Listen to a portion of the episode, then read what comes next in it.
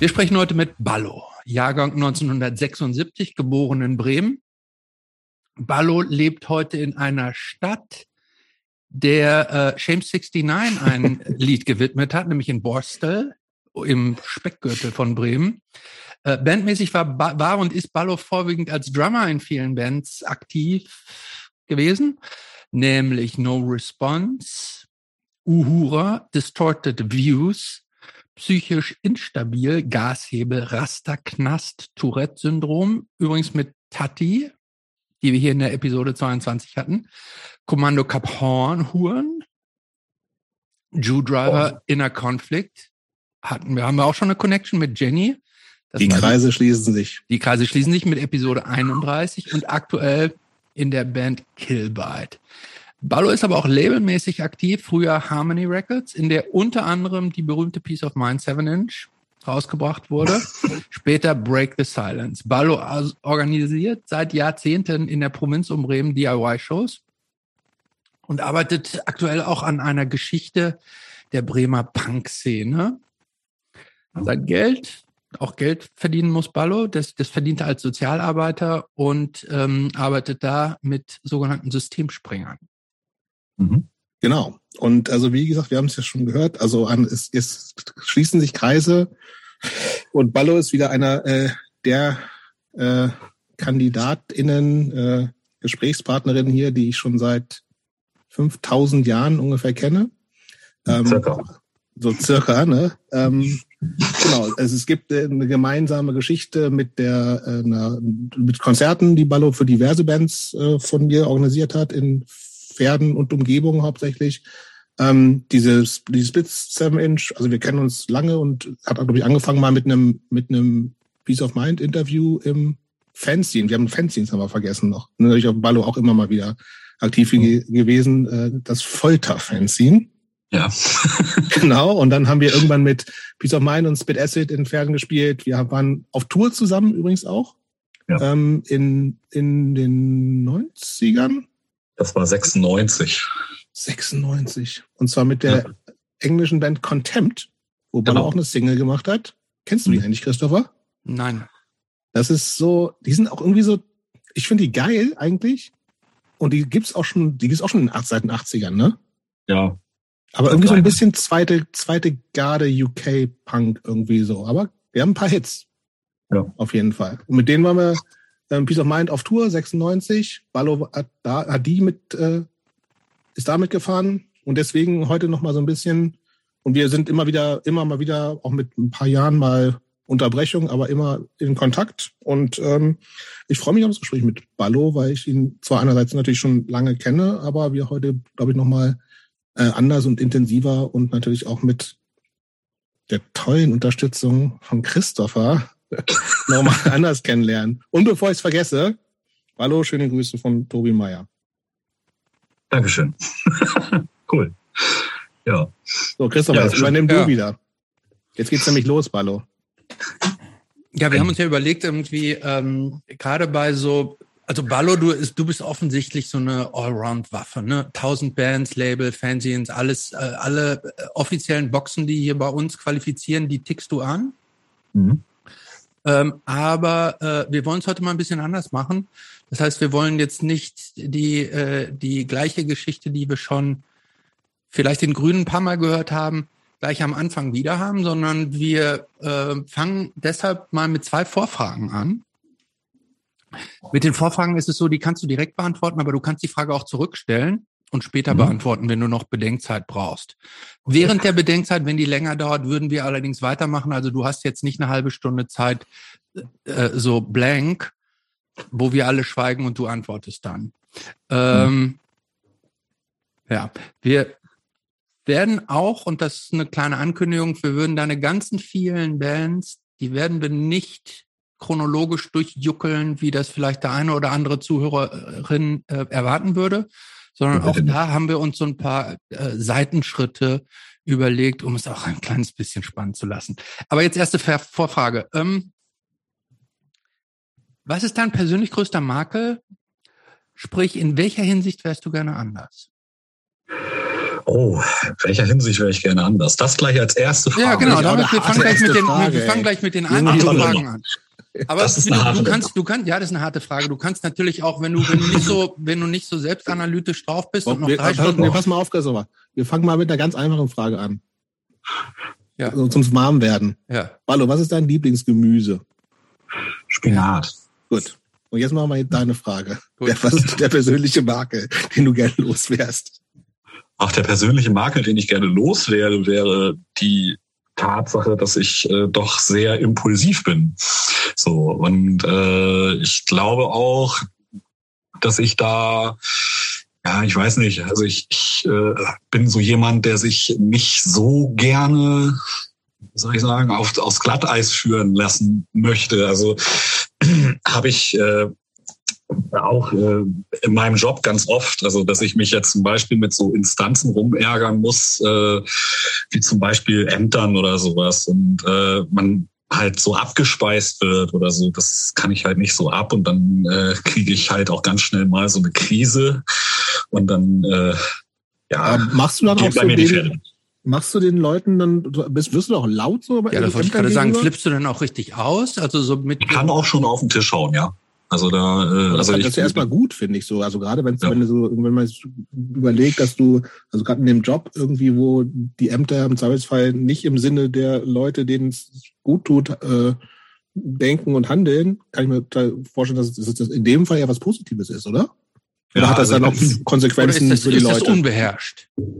Nee, nicht unbeherrscht, aber ich bin halt ziemlich zielstrebig. Und wenn ich was vor Augen habe und ich möchte irgendwie auch was erreichen, äh, und ich merke halt irgendwie so, da gibt's so eine Blockade von irgendwem, dann äh, geht es halt so schon, dass ich manchmal meine kleine innere Lokomotive, dass die halt loslegt irgendwie und so, dass ich dann halt auch echt gerne nach vorne wegpresche.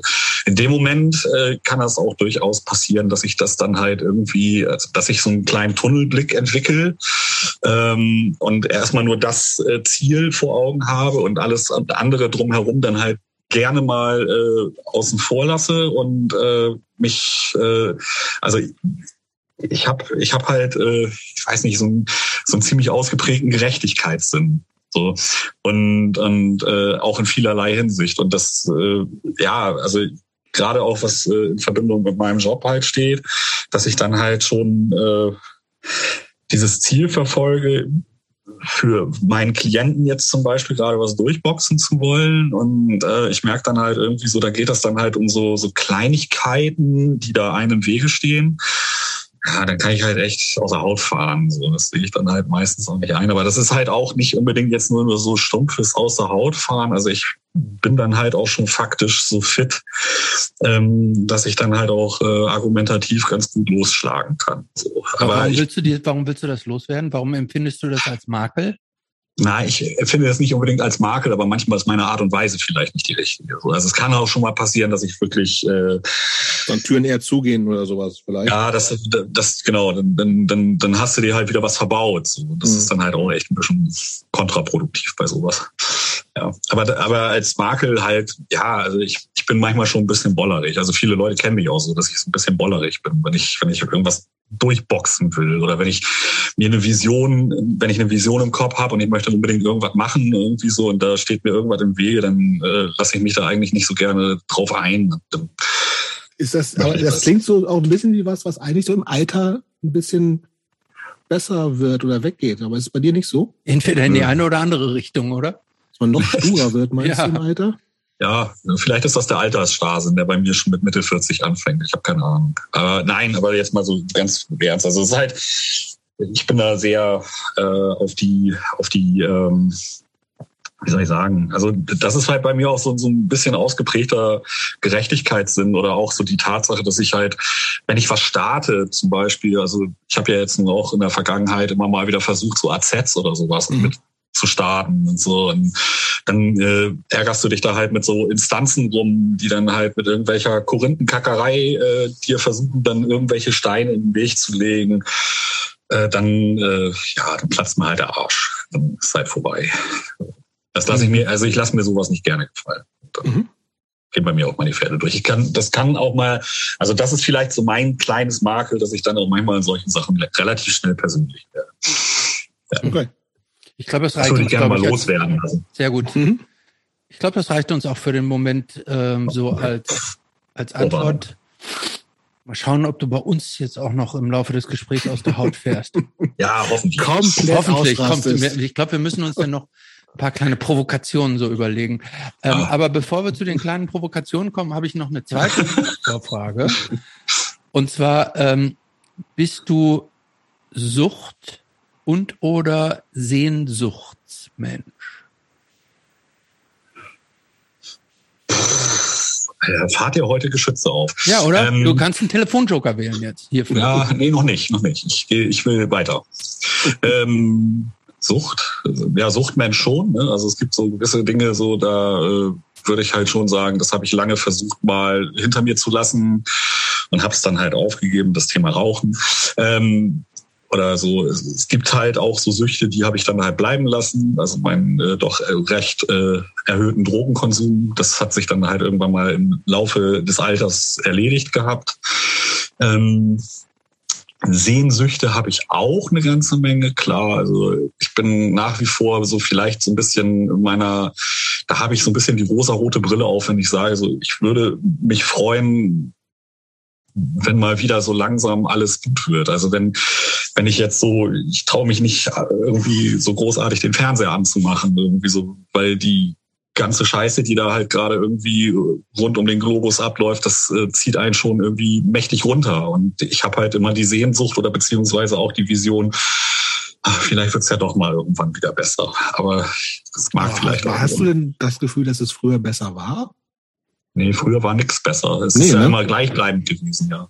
Hm. Aber ähm, ich, ich finde halt auch, naja, das ist nicht gleichbleibend gewesen. Ich finde schon, dass es schlimmer geworden ist in vielen Punkten.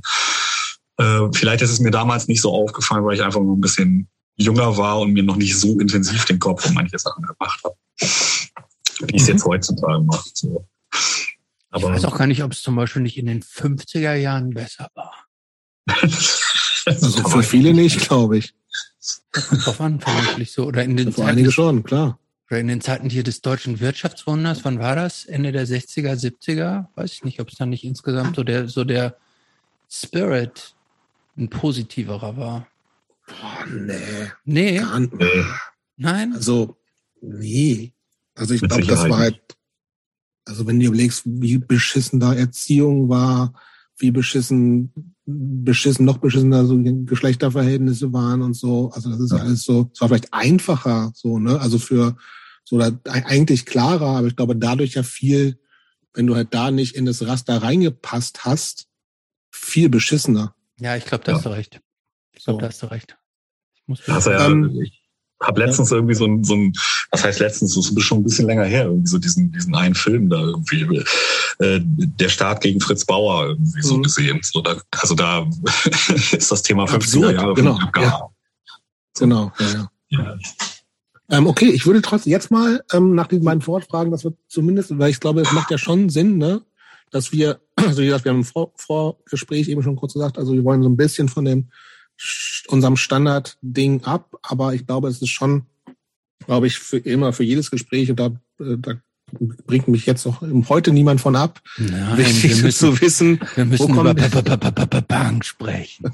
Na ja, nee, genau, über Punk und wo kommen, wo kommen die Leute her? Also so ein bisschen, dass man äh, versteht irgendwie, äh, was ist der der Background und wann, genau, wann, wann kam Punk ins Leben? Ne? Also wie gesagt, du, du bist in, in Bremen geboren. Bist du auch in Bremen aufgewachsen?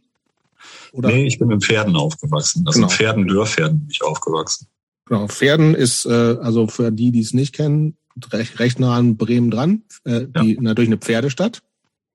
Ist eine Pferdestadt, hat aber mit dem Namen an sich nichts zu tun. Ja. Das stimmt, aber ist bekannt für die, äh, für was für Pferde sind da eigentlich?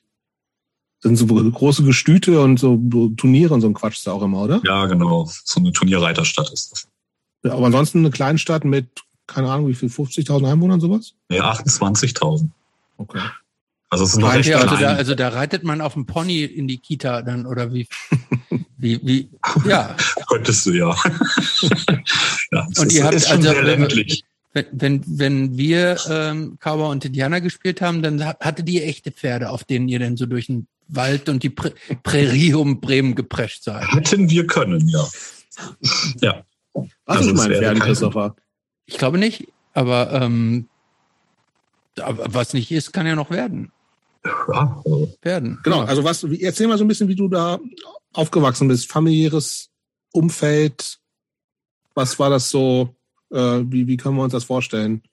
Was gab es ja, an Geschwistern, was ist, äh, was war so, sowas alles? Mhm. Ja, also ich bin äh, in einem Dorf aufgewachsen, also in Dürfherden-Barme, das ist noch ein bisschen so 15 Kilometer südlich, äh, mehr Richtung Hannover dann. Äh, ähm, und äh, da ja bin ich halt, also meine Eltern haben dort damals ein Haus gebaut, weil äh, dort wurden die Grundstücke relativ günstig verkauft. Das war halt ähm, ein, ein, ein, also Dörfern-Barme, da gab es halt eine riesengroße Kaserne, die Niedersachsen-Kaserne. Ah, und und da haben sich dann halt, äh, ja, die, die haben damals irgendwie für sehr, sehr wenig Geld die Grundstücke rund um diese Kaserne halt verschachert. Und dann haben halt meine Eltern dort zugeschlagen und dort ein Haus gebaut, obwohl meine Eltern also mit Bundeswehr und dem Ganzen überhaupt nichts zu tun hatten. So mein Vater, der war halt einfach so ein Einzelhandelsvertreter, der hat ganz lange Zeit irgendwie bei Basen gearbeitet. Und meine Mutter war halt Bauzeichnerin. So. Und beide, also ich würde jetzt mal so sagen, waren schon so von der Grundeinstellung recht konservativ angehaucht. So. Also die hatten schon so ihre Werte. Ähm, letzten Endes muss ich halt auch sagen, irgendwie so meine Eltern waren eigentlich letzten Endes nur verheiratet, irgendwie so, weil sie mich als Kind hatten irgendwie. Also das hatte nicht unbedingt jetzt irgendwas großartig mit äh, Bindungen oder sowas zu tun. Ähm, naja, und ich bin dann halt so auf dem Dorf aufgewachsen, in so eine kleine Dorfgrundschule gegangen, irgendwie so und dann. Geritten, geritten wolltest du sagen. Geritten, genau, Entschuldigung, habe ich, äh, ich habe die Ponys wieder vergessen. naja, und dann äh, war das halt so, dass ich äh, äh, dort dann halt irgendwann äh, von, von, von der Realschule irgendwie nach, nach Bremen auf die, Schu auf die Schule dann gegangen bin. Also das war eine ganze Ecke, halt, ne? Ja, also ich musste morgen schon so um halb sechs aufstehen, irgendwie, um um sechs Uhr dann in Pferden am Bahnhof zu stehen, um den ersten Zug dann zu kriegen, damit ich auch pünktlich um acht in der Schule auf der Matte stand. Ja, und da war das dann halt so, dass ich, äh, also ich habe halt auch noch einen älteren Bruder, der ist aber auch relativ früh ausgezogen, so und der war eigentlich auch mit einer dieser ganz schlimmen, der dann halt angefangen hat, mich so ein bisschen so auf so eine, ich sage jetzt mal revolutionäre Seite zu ziehen. Also der war halt damals schon recht auffällig, äh, weil er immer an irgendwelchen Ökodemonstrationen teilgenommen hat, also Anti-Atomkraft, sage ich jetzt mal so. Das war so. Äh, er war so ein Bombenleger. Ja, kann man sagen. Okay. Also so so gelockte Haare, Wildlederjacke, äh, ja, und dann halt diese ganzen Button mit diesen roten Sternen drauf, Anti-Atomkraft. Ne? Und das, also das war damals eine ganz große Bewegung da bei uns in der Ecke. Und mein Bruder, der hatte halt irgendwie auch zu vielen Leuten so aus dem aus dem Jugendzentrum Umfeld hat er dann halt auch irgendwie Kontakt gehabt und äh, ja und so hat sich das dann halt auch alles irgendwie so ein bisschen ergeben und äh, hat auch diese Musik gehört. Was heißt denn diese ja, Musik in dem Fall? Ja, so Iggy Pop zum Beispiel. Also, also so, ich weiß noch ganz genau so, dass da irgendwie bei dem aus dem Zimmer permanent so diese Last for Life Passenger Geschichte dann halt äh, aus der aus der Tür dröhnte irgendwie so, was ja schon äh, laut meines Vaters damals Hottentotten-Musik war und dann ja und dann äh, aber das hat mich schon so ein bisschen beeinflusst. Also ich fand schon, der hatte irgendwie so für mich eine ganz große Vorbildcharakterrolle gehabt. So. Naja, heute noch Kontakt zu dem? Ja. Also wir sehen uns ab und hin mal, ja, aber jetzt nicht so regelmäßig, weil der wohnt jetzt im Ruhrpott und ich wohne hier. Also bin hier geblieben und er ist abgehauen. Ja. Und der hat halt zwei Kinder und ich habe halt keine Kinder. Das unterscheidet so ein bisschen. Und wir sind, naja, und mein, mein Bruder und ich sind dann, also wie gesagt, er hat mich da halt auch immer so ein bisschen mit so, so, so Sound infiltriert irgendwie und dann ging das halt äh, so los, dass ich dann halt in Bremen zur Schule gegangen bin. Da habe ich dann halt auch dementsprechend so die Leute dann langsam kennengelernt. Ähm, hat man halt so Kontakte geknüpft. Das war jetzt, gab es halt den einen oder anderen bei mir in der Klasse, der dann halt so Metal-affin war oder so. Da war ich dann so, da bin ich dann nach Bremen gegangen. Da war ich, glaube ich, so elf oder so, elf, zwölf. Ja, da bin ich dann schon morgens mit. OS bei euch, ja, ne? Ja, gab's also auch. Siebte Klasse quasi Realschule. Genau. Ja. Und dann war ich halt in Bremen. Da habe ich dann, ja, wie gesagt, also da bin ich dann halt irgendwie schon relativ jung dann immer dahin geeiert. Ne? Also dann war ich da so immer morgens mit dem Zug unterwegs und so. Und da war dann halt irgendwie äh, am Bahnhof in Pferden sozusagen der Meeting Point von allen, die dann halt auch nach Bremen gefahren sind. Und dann irgendwie ist man dann halt nachmittags nach Hause gekommen. Ja, und dann stand da halt dieses riesengroße Gebäude am Bahnhof und das war halt damals das Jugendzentrum. So, da war das dann halt so, irgendwann war man neugierig, was ist denn da so drin und so. Ja, und dann bin ich da halt reingegangen. Erzähl erst nochmal vielleicht ganz kurz ein paar Bands, ja. die du ganz früh gehört hast. Also Iggy Pop hast du schon genannt. Was waren sonst so Sachen, die du mit deiner so an Anf Anfangs subkulturellen äh, Assoziationen in Verbindung bringst? Metal, ja, hast du schon gesagt? Ja, ein bisschen Metal, aber auf jeden Fall eher so, ich war ein totaler äh, Billy Idol-Fan. Mhm. So. Also der, der hat mich damals total geflasht vor Fantasy. Oder halt. Äh, reden, wir, reden wir von dem, dem Rebel Yell, White Wedding äh, äh Billy ja. Idol oder dem Generation genau. X Billy Idol? Von dem, von dem White Wedding Billy Idol. So war doch der, das ist doch derselbe. Ja, aber es ist halt, also qualitativ hat die Musik beides, schon. Nee, beides geil. Oh, Diskussion. oder nicht? Also ich bin also auch ich bin, ich bin, gewesen, ich bin, ähm, ich, Generation X finde ich großartig. Boah, seine Solo-Sachen, die kann man sich ah. kaum noch anhören, finde ich. Nein, nein, nein, nein, nein, nein. Aber Na, guck mal, du, bist ja auch ein paar Jahre älter. Genau, du bist halt älter. Das ist einfach, ihr hört mir auf mit dem älter. Das hat, Wieso, als ich, wir, als ich, wir elf, also, zwölf waren, oder ja. war du auch so? Ja, ich, war, als ich ja. so klein war, als ich klein war und fand ich Billy Idol auch, auch irgendwie so faszinierend, aber äh, aus der Rückschau. Das Hits. White Wedding ist super. Ja. Wo, hast auch so, du hast aber recht, das sind auch so Sachen, wo du jetzt mal, wo man sagt, Ach so, und dieses Sweet, Sweet 16, 16 ja, ich wollte gerade sagen, das geht natürlich. Ja, das geht natürlich, cheesy, aber fand ich früher. Ja, das geht auch nicht mehr natürlich, ne? Also ich meine, das ist aber ich, ich erzähle es ja auch aus der früheren Perspektive. Voll in Ordnung. Ja, gut, wir lassen das ist, da, da also, ist es dann ja okay. wieder entschuldigt. Ich habe jetzt nur versucht, dich so ein bisschen zu provozieren. Du musst nicht jetzt schon, mal gucken, ob du jetzt schon bei Billy, äh, bei Billy Eilish aus der Haut fährst. Mir, mir fallen jetzt schon mehr Haare aus. Bevor. ja. Aber sag, ich will noch mal ein paar, ein paar Namen will ich noch mal hören. Billy Idol, Eilish. kommen ja noch mal ein paar Sachen.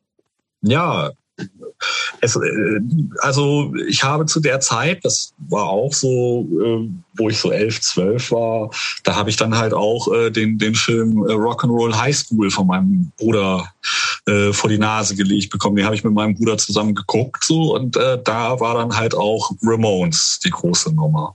Und ich kann mich auch. Willst du auch jetzt was gegen sagen, Christopher? Nee. Gut.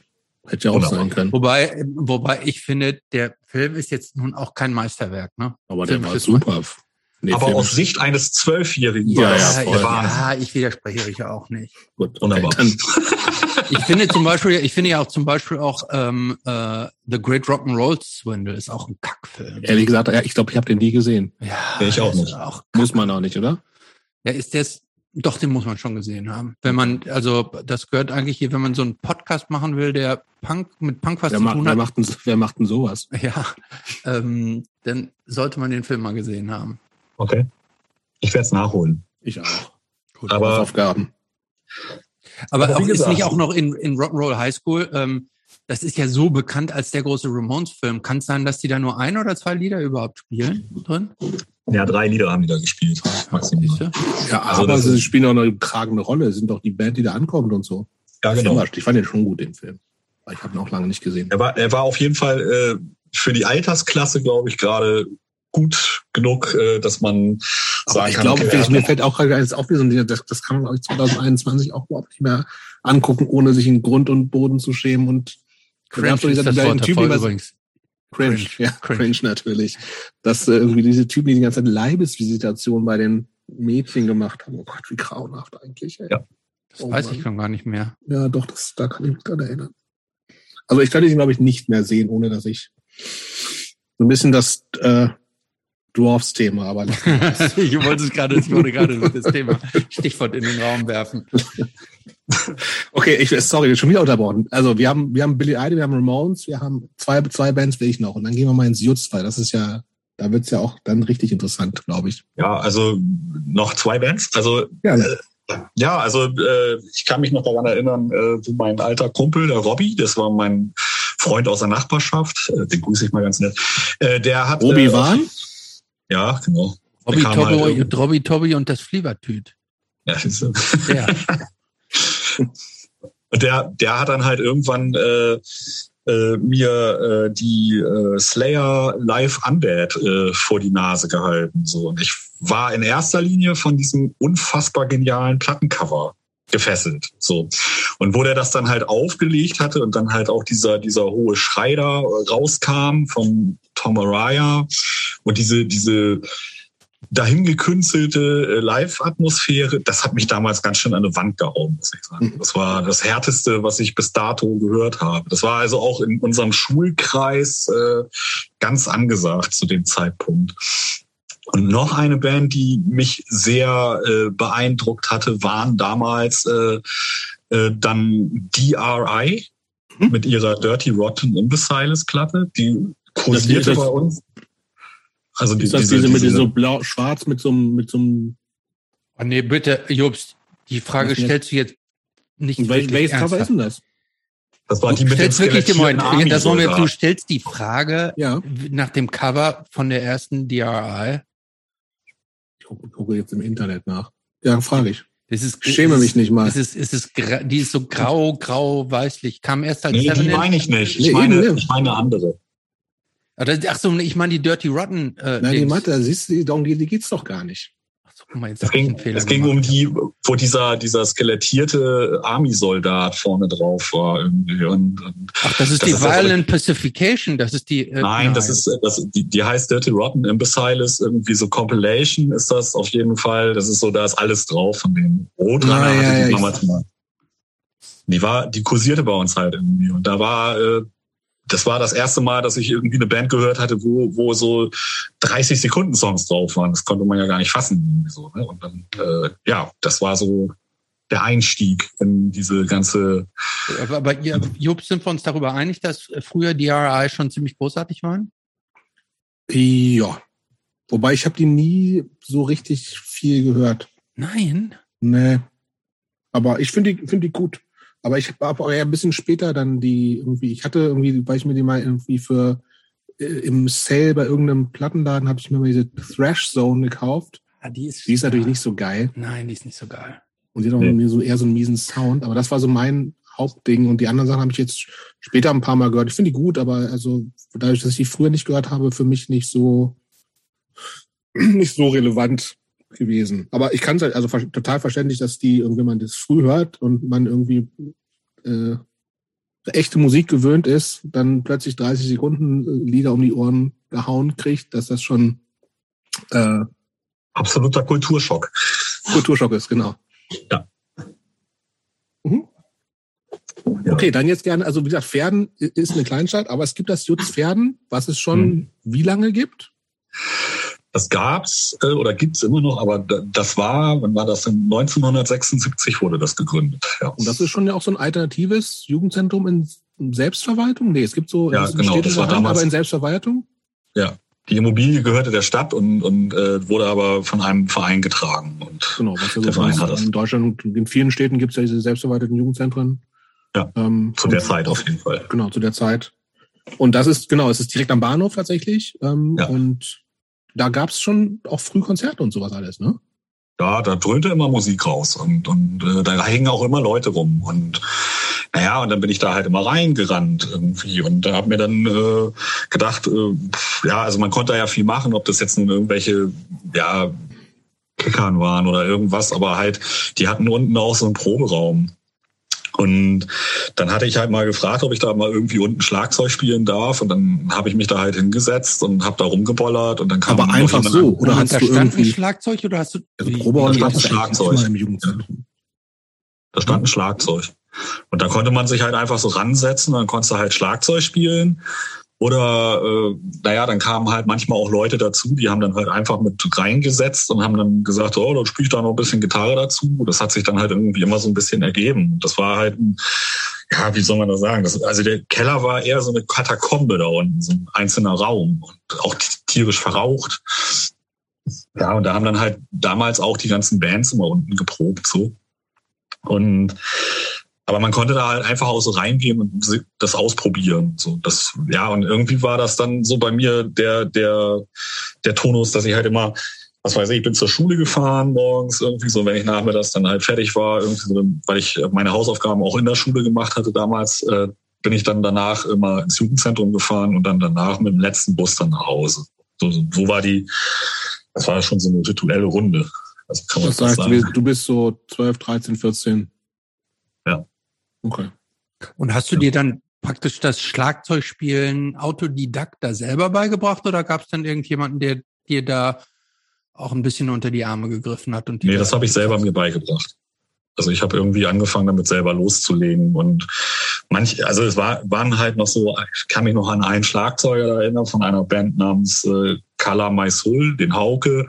Der hatte halt auch irgendwie schon ganz schön viele Sachen mir gezeigt oder wenn er was gespielt hatte, dann war ich halt ehrgeizig und wollte das dann halt auch nachspielen. So und äh, ja und da, da hat sich das dann halt irgendwie ähm, so ergeben. Also da war das dann auch mit den Breaks und, und den ganzen Kram. Ich fand, das ist auch immer ganz faszinierend, was dann halt so für Musik im Jugendzentrum selber gelaufen ist. Da lief dann ja irgendwie über Carcass, äh, äh, No Means No, äh, Primus, äh, Spermbirds, also alles oder Deutschpunk halt ganz viel. Das war ja immer sehr gemischt, aber da hast du dann halt irgendwie gedacht, oh, spiele ich jetzt auch mal nach oder so. Dann hab ich da Wie kamst du denn auch überhaupt Schlagzeug zu machen? Also was, hast du das, war das schon das wie du gehört hast, immer so ein, so ein Luftschlagzeuger mit Schlagzeugspieler? Ja. War das so dein Ding irgendwie? Ja. Okay. Ja. Also du kennst ja diese Krankheit, die Schlagzeuger immer haben, nee, äh, mit dem Fuß ja. zu wippen ne? oder mhm. irgendwie irgendwo rumzutrommeln, irgendwie so, weil sie nicht wissen, wie sie ihre Finger irgendwie stillhalten sollen. Das war halt auch so. Das hattest du vorher schon quasi. Das habe ich vorher schon gehabt. So ein bisschen keine, ADHS halt schon immer. Keine Luftgitarre, sondern Luftschlagzeug. Ja. Okay. Und wie ging es ähm, denn weiter? Genau.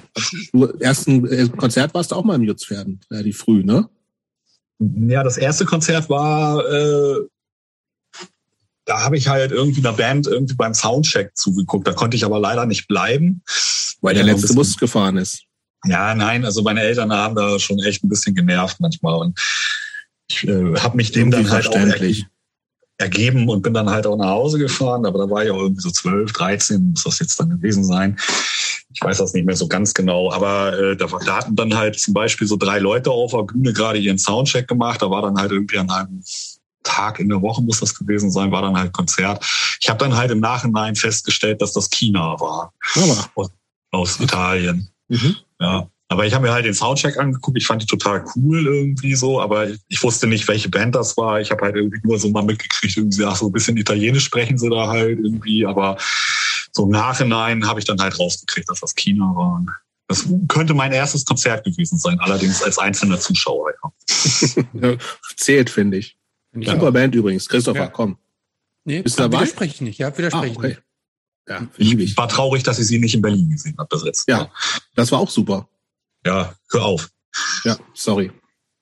Ähm, okay, aber es gab ein echtes erstes Konzert als Zuschauer mit bezahltem Eintritt von wahrscheinlich drei Mark oder so. Ja, du stellst ähm, die Frage so, als wenn wüsstest du schon die Antwort. Ich habe ja, äh, Ballo hat mir mal was erzählt. Ja, das war ein EA80. Das war mein erstes äh, Juts-Konzert, was ich gesehen habe. Ja. Und da war ich, warte mal, das war 1989 und das war dann halt mit äh, 13. einer Band namens Candy Licker. Kann ich mich noch so ganz dunkel dran erinnern. Und äh, da habe ich auch noch das Plakat von, deswegen weiß ich es. und äh, ja, da, da habe ich dann aber auch nur, ich glaube, eine halbe Stunde eher 80 gesehen, weil dann mein Vater auf der Matte stand und meinte, ich müsse jetzt nach Hause kommen. Aber ich habe die, die äh, Gelegenheit genutzt und bin damals noch zu dem, zu dem Merch-Table von denen gerannt und habe mir dann noch die Licht-LP gekauft. Das war auch eine meiner ersten Platten, die ich mir dann gekauft habe. Hast du die noch? Bin nach wie vor überzeugter eher 80 Anhänger. Ja. Ich habe die nie gehört, aber ich finde, das ist eine, also eine Band, die ich trotzdem natürlich total respektiere für das, was sie seit 500 Jahren machen und ja. finde die von der Haltung super, aber ich habe hab die nie, habe irgendwie keinen Bezug zu denen. Ja, das war, das war halt damals irgendwie, wie gesagt, auch das erste Mal, dass ich so eine Band so live auf der Bühne gesehen habe und die haben da eine, eine Wahnsinns, also für mich war das eine heftige Energie, die darüber geschossen kam. Also das genau. war schon echt ziemlich interessant. Ähm, wie gesagt, habe ich mir diese Platte da damals gekauft. Ich hatte noch 15 Mark Taschengeld dabei, was eigentlich irgendwie so für die Woche reichen sollte, damit ich mir den Kakao und eine Penne kaufen konnte. Und dann habe ich aber gedacht, oh nö, das setze ich jetzt mal dafür rein. Und das war dann auch ganz gut so. Du ja. musstest dir von deinem Taschengeld die, den, den Proviant an der Schule bezahlen? Ja. Ja. Hm.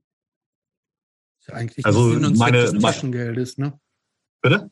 Ist ja eigentlich nicht Sinn und Zweck des Taschengeldes, dass man die für die Nahrungsverpflegung ausgeben muss. Naja, meine Eltern, die haben waren jetzt nicht wohlhabend, sag ich mal so. Also es war halt schon so, dass die halt irgendwie auch geguckt haben, wo das Geld sitzt irgendwie. Und ich habe halt dadurch schon relativ früh gelernt, irgendwie so mit meiner Kohle einigermaßen hauszuhalten. So.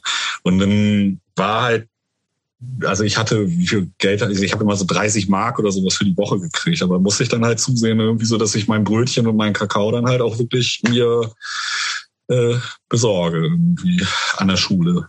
So, ja. Ob das jetzt ein Sinn und Zweck vom Taschengeld ist, weiß ich nicht, aber ich war halt auf jeden Fall. Nee, aber ich finde aber auch, da ist in dem Alter 30 Mark dann tatsächlich auch relativ, dann im Verhältnis relativ viel. Das, das sind, ja. ja, das sind dann ja 120 Mark im Monat für einen 13-Jährigen ist das tatsächlich sehr viel. So viel habe ich nie, nie gehabt in dem Alter. Ich habe das jetzt nie so hochgerechnet, wie viel ich jetzt tatsächlich immer bekommen habe, aber es war halt, ja, muss halt, wie gesagt, schon gucken, dass ich damit einigermaßen ah, okay. haushalte. Okay. Ja. ja ja, und dann, wie gesagt, dann war ich da das eine Mal dann äh, auf dem Konzert so und dann ging das halt immer so weiter. Und dann habe ich halt auch irgendwie von ein paar Kumpels mitgekriegt, äh, da ist jetzt irgendwie in Bremen ein Konzert, irgendwie so, willst du nicht mitkommen? Also Robert, mein, mein Nachbarskumpel da, der ist dann, äh, hatte mich dann damals darauf angehauen und dann hatten Sepultura und Sodom im Aladdin damals gespielt und dann bin ich da auch noch mit hingefahren. So. Und äh, das war auch ziemlich krass auf jeden Fall. Da sind ja die Leute bei, bei Sepultura quer durch den Laden geflogen irgendwie. Da war eine Bombenstimmung. Und äh, Sodom habe ich jetzt äh, noch so in Erinnerung, dass da irgendwie nicht mehr ganz so viel los war bei denen. Naja, und äh, ich war ja eh immer so ein bisschen, bisschen, äh, wie soll ich sagen, auf der einen Seite fand ich halt Punk immer ganz geil, auf der anderen Seite auch Metal total äh, affin. Ja, und dann äh, war, war das dann auch wieder so, dass dann halt äh, im Jugendzentrum dann wieder die Konzerte waren. Da konnte ich dann auch äh, nachher dann ein bisschen länger hingehen, auf jeden Fall. Und dann Aber sauber jetzt Erden war schon mehr so eher immer Punk. Oder war da auch Metal? Da war Punk und Metal. Es gab okay, beides. Also das war so, dass, dass wirklich sehr viele Metalheads in der, im, im Jugendzentrum rumgehangen haben. Es gab auch damals eine Death Metal Band namens äh, Asmodeus irgendwie. Die waren mal im, im Fernsehen bei so einer, so einer äh, Satanismus-Diskussion äh, dabei. Äh, wie hießen das dann noch? Das war, glaube ich, Einspruch oder so. Da waren die auch da. Ja, und jedenfalls gab es da halt so eine richtig da gab es schon eine richtig große Death Metal und Trash Metal Szene. Und dann gab es aber auf der anderen Seite halt auch noch die ganzen Punks oder auch eher alternativ angehauchten Leute. Also das war halt eigentlich immer alles so zusammen und dann, ja, also ich bin eigentlich erstmal zu der Zeit noch immer so im Jugendzentrum geblieben, weil es halt auch am einfachsten für mich zu erreichen war. Also, ne? also bin ich immer so gleich mit ins Auto gestiegen und dann gleich irgendwo hingeeiert. Das kam erst so ein paar Jahre später. Halt. Aber ähm, hast du dich, hast du praktisch nur eine, nur in Anführungsstrichen, so eine Faszination für dieses laute, abseitige, äh, andersartige dieser Band empfunden? Oder hast du da auch quasi so eine Art Jugendbewegung gesehen, der du gerne anhören, angehören wolltest? Für mich war das eher so, dass. Das wäre mehr, mehr eins, oder?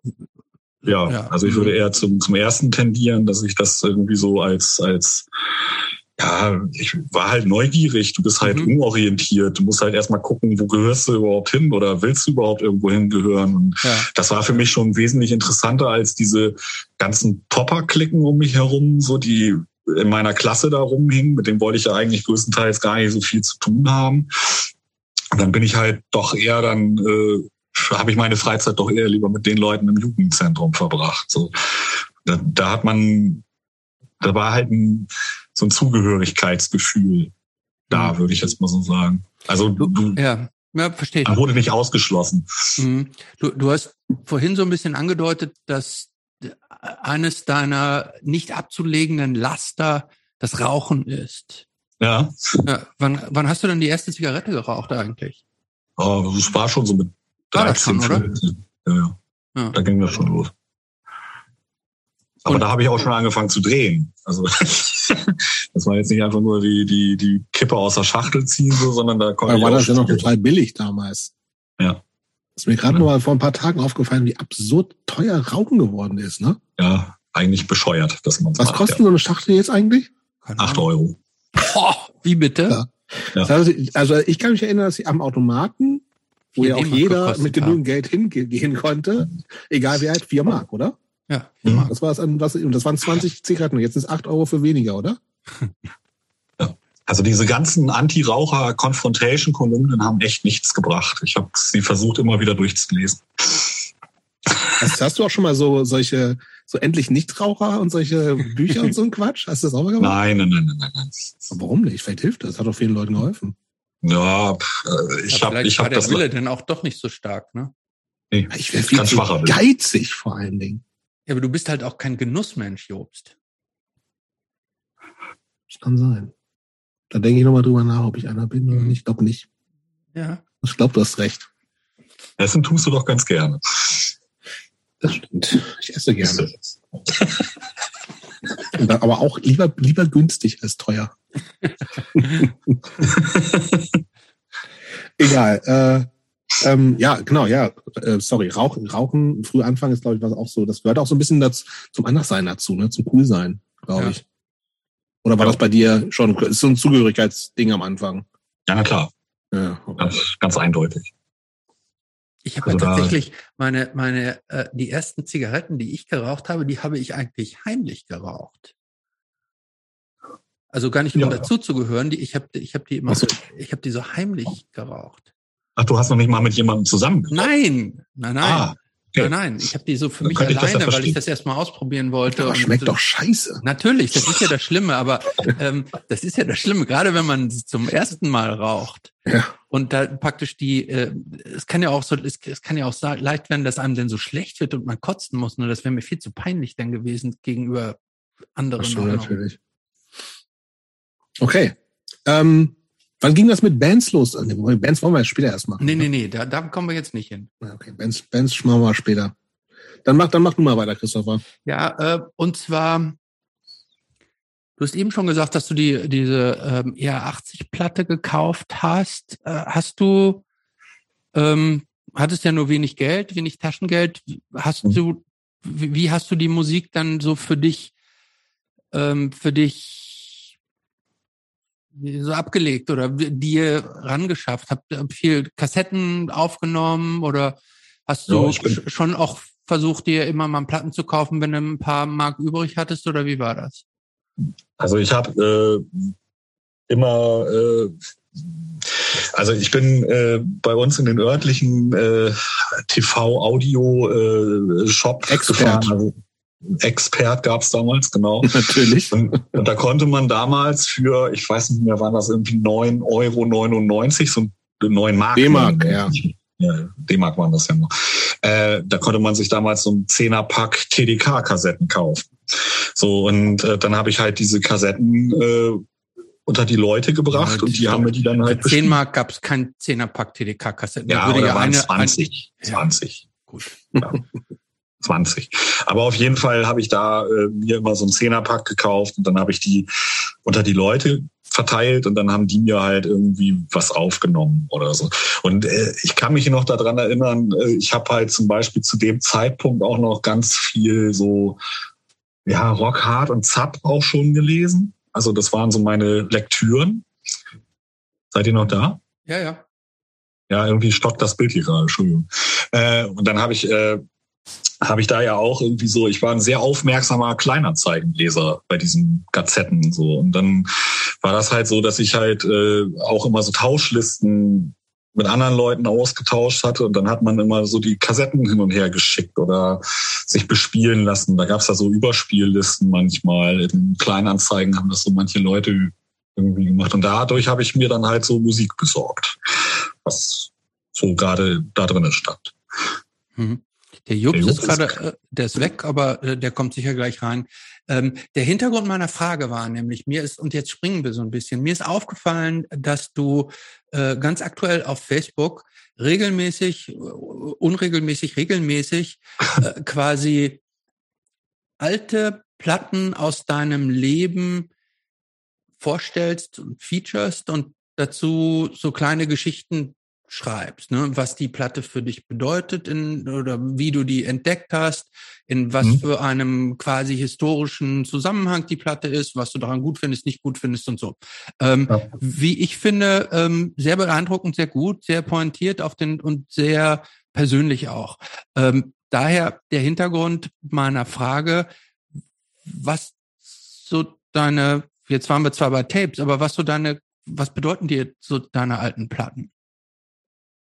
Meine alten Platten bedeuten mir in der Hinsicht eine ganze Menge, weil ich da ja auch eine Menge, wie soll ich sagen, äh, das Erlebte halt auch damit verbinde. Also ich weiß noch so, wo ich damals eine, eine Sprachreise mal nach England gemacht habe.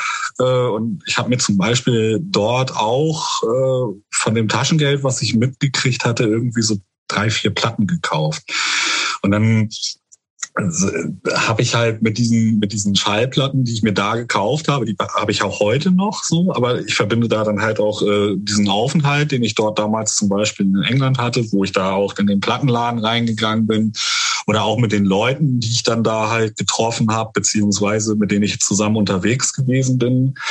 Da waren halt, äh, das war damals so eine, so eine norddeutsche Jugendgruppe und da waren halt auch ganz viele Leute so aus Aurich immer mit. So, ähm, also, äh, zum Beispiel der, also ich war damals unterwegs und da war dann halt äh, Gregor Zielhardt mit dabei. Das war ein also der hatte später mal bei einer Band namens äh, Silent Terror Bass gespielt, aber da, die waren halt auch alle recht jung noch zu dem Zeitpunkt, mhm. so 17 oder so. Sie waren ein bisschen älter als ich, aber auch noch jung. Und Björn, der hatte ja auch später mal bei so einer Straight Edge Band aus, aus Aurich gesungen. Die habe ich aber da irgendwie kennengelernt. Mhm. So, dann bin ich mit denen da irgendwie zusammen im Plattenshop gegangen und haben die halt zu mir gesagt, so, da musst du mal reinhören. So, mhm. habe ich mir die Platte halt angeguckt. Und das war jetzt zum Beispiel äh, von, von äh, Heresy, diese Face Up to It großartige Platte an sich so und mhm. äh, also jetzt so mal als Beispiel ähm, und äh, die Plattenläden in England zu dem Zeitpunkt, da, da hast du ja wirklich echt geile Scheiben in so einem Dorfplattenladen gekriegt, ja. Mhm. weil die halt so, ja, ich sag mal so, die Labels damals, die hatten da ja auch ganz gute Vertriebe. Hallo Jobst, du bist ja auch wieder da. Ja, ähm, ist, das Internet ist hier ausgefallen in, in Berlin, Neukölln. Naja, und, und ich bin jetzt gerade so bei England und da hatten wir halt diesen, wie gesagt, diesen Schulaustausch auch gemacht. Und ja, und dann hast du da halt so die Tipps gekriegt, dann bin ich da halt reingegangen. Also das verbinde ich halt so mit, mit, mit, mit jeder einzelnen Platte, die ich mir kaufe. Also jede Schallplatte, die ich halt habe, da steckt auch irgendwo eine gewisse Historie dahinter.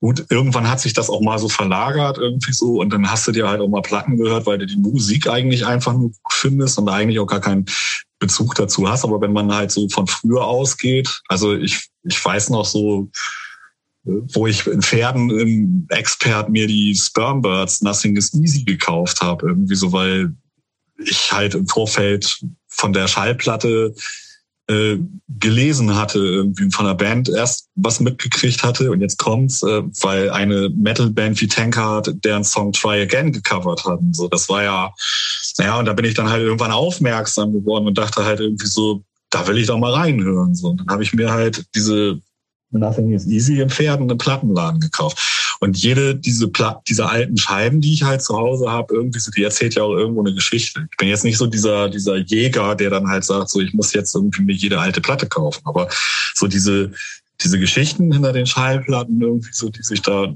verbergen, Ja, ich finde das schon immer ganz interessant. So. Und ja gut, irgendwann habe ich ja mal bei Facebook angefangen, das irgendwie so mal so ein bisschen ja, aufzuarbeiten. So, wenn du mal so eine Scheibe außer, außer, aus dem Regal ziehst, irgendwie so, dann verbindet man da halt irgendwas mit. Ja. Mhm.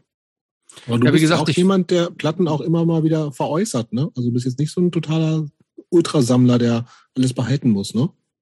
Nö. Nö. Also ich habe keine, keine, also wenn ich was nicht höre oder wenn ich der Meinung bin, irgendwie so, ach nö, äh, das äh, braucht mich hier jetzt gar nicht vom Sockel irgendwie und die steht sowieso immer nur rum, dann verkaufe ich die auch, ja. Klar, aber ich sag mal so, wenn ich merke irgendwie so, dass das halt so eine, so eine Schallplatte ist, die mich halt damals unfassbar umgerockt hat, dann bleibt die halt auch hier so. Ja. Manche Platten überleben halt den Test of Time nicht immer. Aber hast du absurd viele Platten? Nee. Wahrscheinlich auch, hält sich auch im Rahmen, ne? Ja. Ich habe hier so mein Regelchen voll und äh, da, das tauscht sich auch manchmal aus und so, ne? Dann ja. verkaufe ich wieder welche und dann kaufe ich mir dafür wieder neue. So. Das hält sich so die Waage. Okay. Wo seid ihr sonst gerade? ja, wir weg, waren ja. im Grunde. Äh, ihr wart schon in England. Nee, aber das, das kam eher so nebenbei. Äh, wir waren eigentlich bei Frage 9. Ähm, ich habe seit Jahren nicht mehr auf diesen Zettel, ehrlich gesagt. Ja. Ähm, Ach da, ja, super. Dann würde ich jetzt nämlich mal einen kleinen Sprung machen. Ja, gerne. Finde ich gut. Wir haben nämlich hier Fragenkomplex Nummer zwei. Ja, finde ich gut. Ähm, Komplex? Ja, Fragen, Fragenkomplex Nummer zwei. Ja. Die hat die Überschrift Störung im Betriebssystem. Okay. Fällt dir da spontan schon was so ein? Da musst du mal ein bisschen mir so ein Ding mit einem Zaunfall geben. Ja, denn du hast uns vorher ja schon so ein paar äh, Bröckchen so hingeworfen mhm. und da hast du unter anderem geschrieben oder angedeutet, dass du irgendwann mal acht Monate wegen Trauma, Drogen, Alkohol in einer psychosomatischen Klinik warst. Ja. Was war da los? Uff. Und wann war das? Das war äh, 2004 ging das, ging das los. Äh, da hatten äh, meine Eltern einen sehr schlimmen Verkehrsunfall gehabt. Und äh, bei diesem Verkehrsunfall ist mein Vater gestorben. Und äh, meine Mutter äh, ist dem Ganzen noch von der Schippe gesprungen. Und äh, das sind halt so, so, so Dinge irgendwie, die konnte ich nicht verarbeiten. Also, weil ich hatte halt immer eine sehr enge Bindung mit meinen Eltern. Ich war, also trotz, dass wir nicht immer einer Meinung waren, aber wir waren trotzdem eng miteinander verbunden, weil meine Eltern, die haben ja auch immer viel ermöglicht, sage ich mal so, und auch zugelassen. Und ich habe meine, ich liebe meine Eltern halt. Ne? Aber irgendwie war das dann halt so ein Ereignis. Also ich kann das mal so beschreiben. Wir hatten gerade an dem Abend an dem Wochenende mit Tourette-Syndrom in Oberhausen gespielt, wo das passiert Hatte ich, äh, ich bin halt bombenmäßig nach Hause, also gelaunt nach Hause gekommen und dachte irgendwie so, boah, war ein geiles Konzert. Das war so auf dem Vollalarm-Festival im Druckluft, kann ich mich noch erinnern. Und ähm, dann bin ich nach Hause gekommen und wollte mich eigentlich nur auf die Couch knallen, Fernseher an und äh, das Ganze ein bisschen so Revue passieren lassen. Und dann klingelte das an meiner Haustür. Und da waren an meiner Haustür so zwei Polizisten. Da habe ich gedacht, was ist denn jetzt los? Wieso habt ihr euch verklingelt? Was wollt ihr jetzt hier gerade so? Ne? Ich habe das auch gar nicht so richtig kapiert. Und dann meinten die so, ob sie mit mir sprechen können. Und dann habe ich halt gedacht, ja, worüber denn? Ich wüsste jetzt nicht, wieso. Ich bin jetzt gerade nach Hause gekommen, wild gefeiert. Äh, ich möchte mir jetzt gerne ausruhen. So, ne? Kann man das nachts oder tagsüber? Das war nachmittags. Okay. Also, also wir sind irgendwann nachmittags nach Hause gekommen. Okay, okay. Also nicht nachts irgendwie bis zum Nee, nee, nee. Also wir sind irgendwann so, in Oberhausen sind wir irgendwie um 10 Uhr losgefahren. Mhm. So, dann waren wir irgendwann um drei zu Hause, das, wenn ich mich jetzt so grob erinnere. Mhm. Ja, und dann waren halt irgendwie diese beiden Polizisten an der, an der Tür. Und dann haben die halt irgendwie schon so ein bisschen da drauf gedrängt, dass sie sich bitte mit mir unterhalten möchten. Und dann hat mir einer von den Polizisten irgendwie eine, eine Telefonnummer von meinem Bruder in die Hand gedrückt. Und dann habe ich halt gedacht, so, wo habt ihr denn jetzt die Telefonnummer von meinem Bruder? Und dann meinten die so, ja, es wäre ganz dachtest, gut. Dachtest, du, Entschuldigung, dass ich unterbreche, dachtest du dann noch, es ging um dich? Also, dass die dir irgendwas anhängen wollten oder hast du schon gemerkt, dass Ich hatte gedacht, dass die, ich habe keine Ahnung gehabt, was die wollten. Ich habe mir da jetzt keinen Reim drauf gemacht. Irgendwie so erstmal A war ich ein bisschen, äh, wie gesagt, so durchgepartied. Mhm. Und dann äh, hatte ich halt irgendwie gedacht, so, äh, ist bestimmt ein Missverständnis. Mhm. so, das kann man ja vielleicht auch am, am Montag klären oder ja. so. muss ja nicht heute unbedingt sein. Ja, und dann haben die halt schon, die waren schon so ein bisschen aufdringlich. So. Und dann haben sie mir, wie gesagt, die Nummer von meinem Bruder in der Hand gedrückt. Naja, und dann äh, hat mein Bruder mir dann am Telefon erzählt, was passiert ist. Und dann haben die Polizisten mich damals zu meiner Mutter ins Krankenhaus gebracht. Und da hat meine Mutter mir damals dann also schwerst verletzt. Die konnte eigentlich gar nichts mehr sagen, aber das waren noch so die Worte, die sie sagen konnte. In dem Moment war dann halt irgendwie so, dass sie mir gesagt hat, ja, Papa ist tot. Ne? Und dann ist bei mir alles zusammengebrochen. Dann war das ein wahnsinniger Kreislauf, der da losgedrückt wurde. Also das war so, so, so unglaublich, also ich möchte fast behaupten, wie so ein Pferd, was dir in die Magenkuhle tritt, irgendwie, so kam mir das vor und irgendwie zieht sich da gerade alles unter deinen Füßen weg. Und dann habe ich halt äh, die den, den, das war einer der größten Fehler meines Lebens, glaube ich, den ich gemacht habe, ist, dass ich damals in das Beerdigungsinstitut gefahren bin und meinen Vater mir angucken wollte. Da habe ich mhm. darauf bestanden. Das hätte ich mal nicht machen sollen. Also, weil das hat dem Ganzen noch so den Rest gegeben. Ne? Also, wenn du da so einen, so einen völlig entstellten, toten Menschen vor dir liegen siehst, irgendwie so, da war dann für mich der Ofen echt aus. So. Und das hat, das hat richtig reingehauen. So, der war also auch richtig von dem, von dem Unfall auch noch richtig äh, praktisch gezeichnet. Ja. Gezeigt, kaputt irgendwie. Ja. Mhm. Und ich bin, bin, nachdem ich ihn dann da hab so liegen sehen, bin ich halt noch zur Unfallstelle gefahren und habe mir die Unfallstelle noch angeguckt und dann, das ja, da war dann nicht geholfen. Hm. Das hat nichts gebracht, genau. Und dann bin ich, bin ich halt, äh, also ich habe da dann halt in dem Moment die Flucht nach vorne gemacht so und äh, habe halt äh, also meine Mutter, die lag halt auch im Krankenhaus, die war echt, also die lag im Sterben. Die hat es aber nachher ja geschafft, so, die hat das dann überlebt. Und mein Onkel, der ist halt, äh, meine Tante ist noch dabei gestorben bei dem äh, Unfall. Also alles so Personen irgendwie so, die ich eigentlich ganz gut leiden konnte dann. Ne? Also das ist halt so, zu dem man halt eine Beziehung hatte.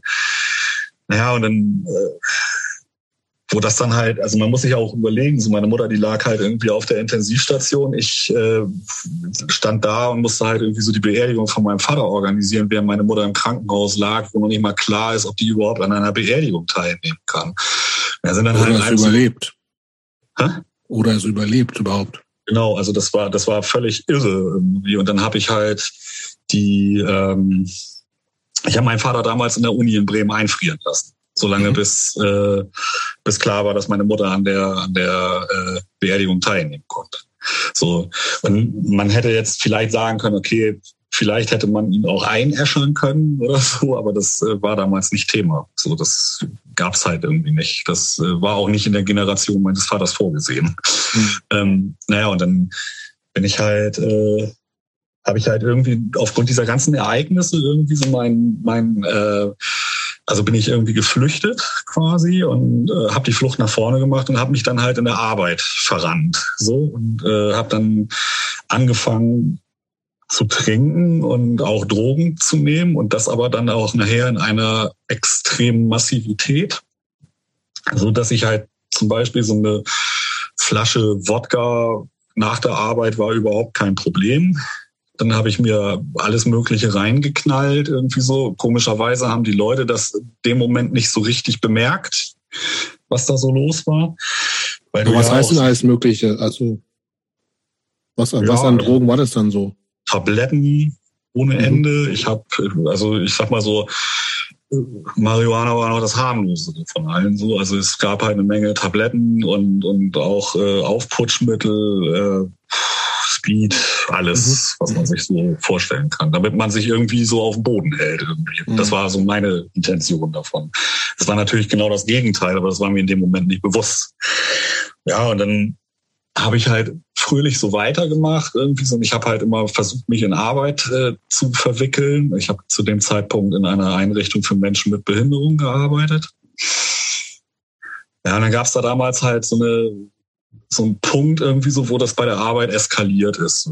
So, da habe ich einen riesen Fehler gemacht. So, also da habe ich dann, äh, da habe ich halt diese Impulskontrollstörung dann halt auch gehabt so und wurde dann halt auch daraufhin vom Dienst äh, suspendiert.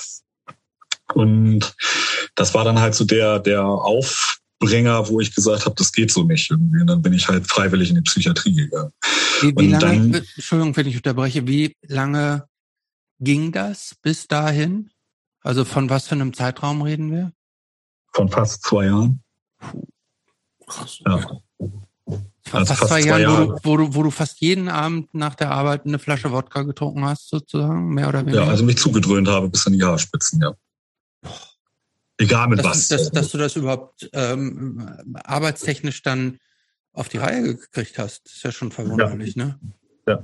Aber also das, das heißt, alles andere lief sozusagen so weiter, Bands und sowas gab es ja auch zu der Zeit alles, ne?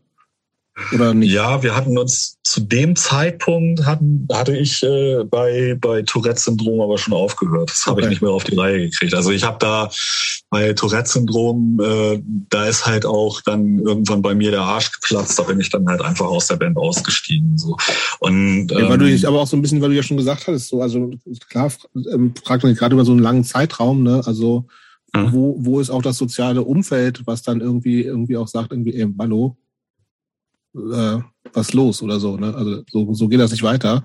Gab's gab's da was oder? Ähm, ich habe das ich habe das ganz gut hingekriegt, das wegzuspielen, glaube ich. Okay. Ja. Also ich habe das ich habe das über, überspielt. So, ich habe das irgendwie gar nicht los, also zugelassen. Auf der anderen Seite, so richtig gute Freunde haben das mitgekriegt, so was mhm. los ist. Weil ich sag mal so, zu gewissen Leuten, anderen Leuten, die ich nicht so kannte oder sowas, da habe ich das ja gar nicht rangelassen.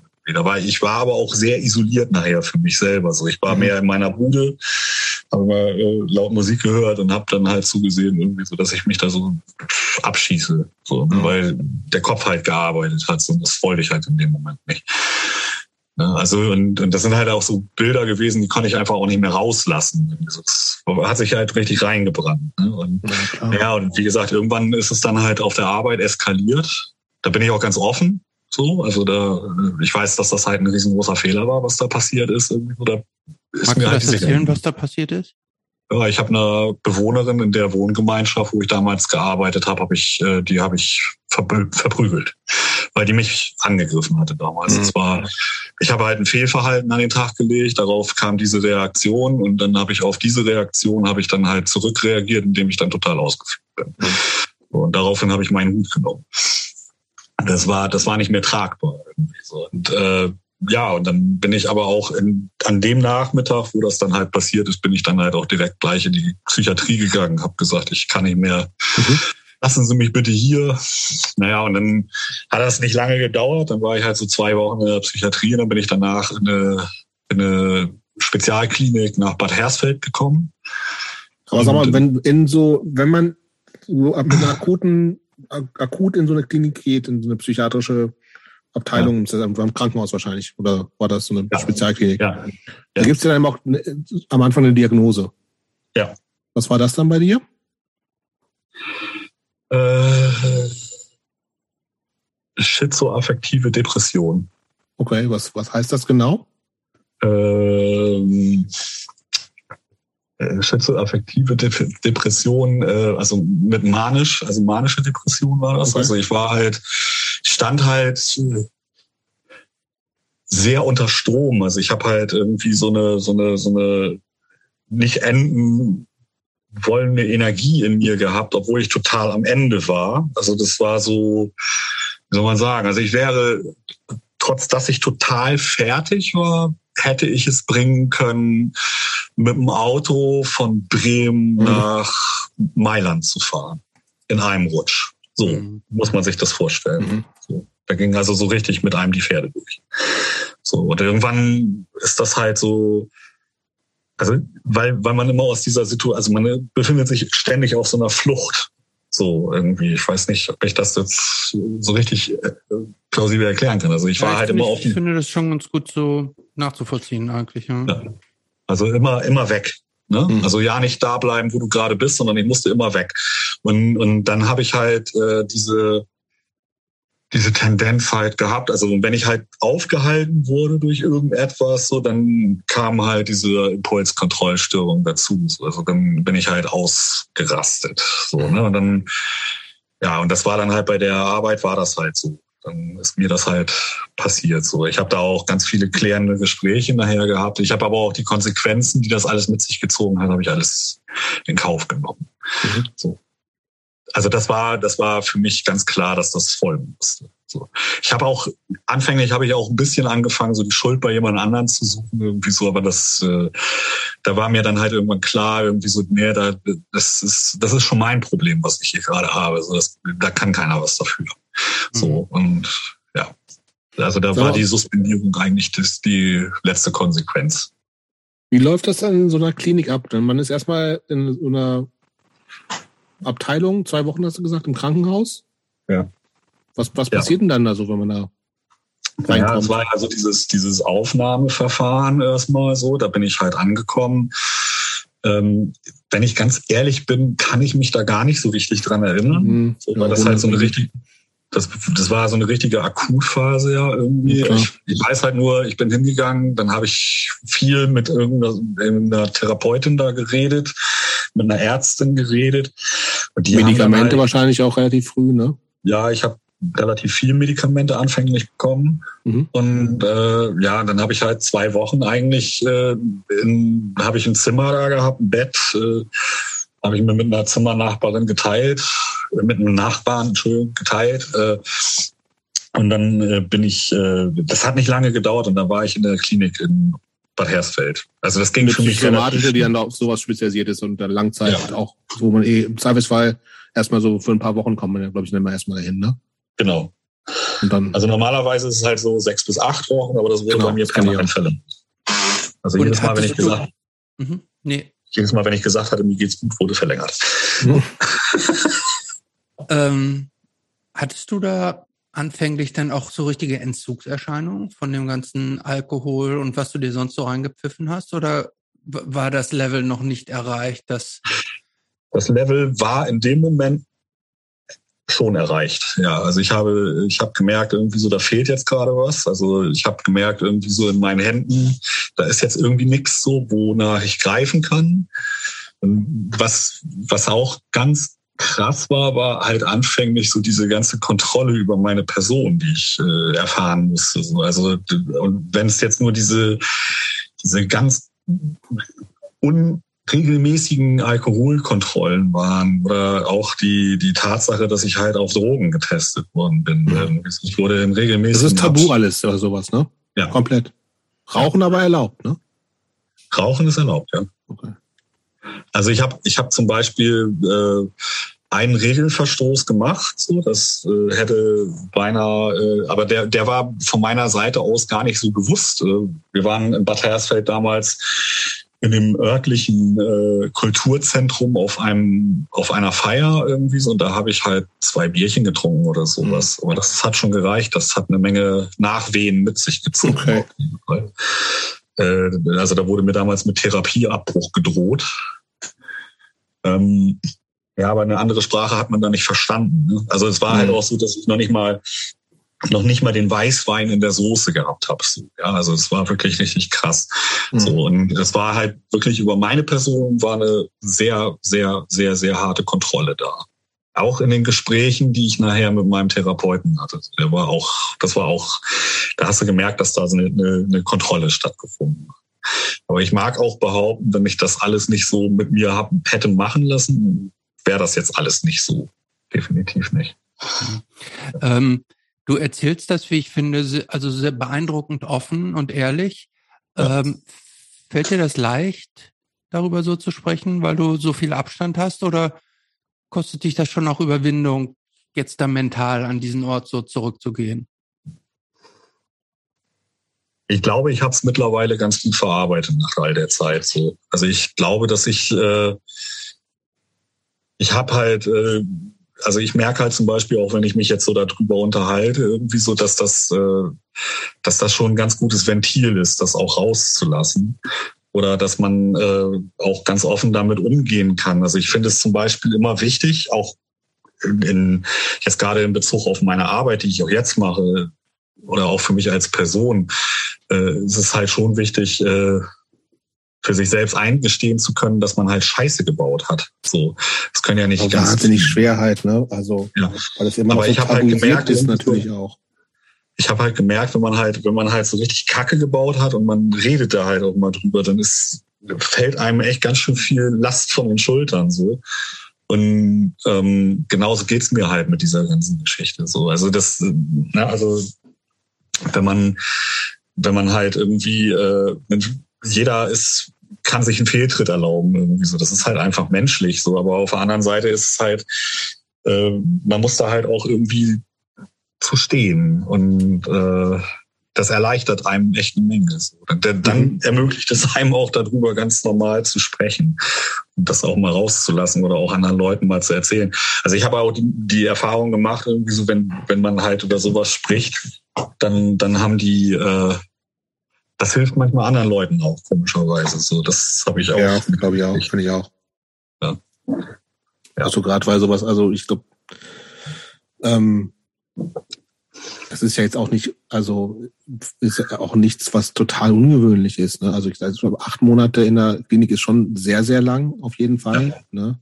Aber ich glaube, es ist also zumindest, dass irgendwie Leute sich auch zum Glück ist immer, dass es immer einfacher wird und normaler wird, dass sich Leute professionelle Hilfe holen, wenn sie ähm, merken, ey, alleine haut es nicht so richtig hin und das kann jetzt auch nicht nur der Freundeskreis oder äh, Familie oder sowas auffangen, ähm, weil die können das ja im Zweifelsfall nicht, wenn wirklich was Natürlich richtig nicht, nicht ja. gut funktioniert.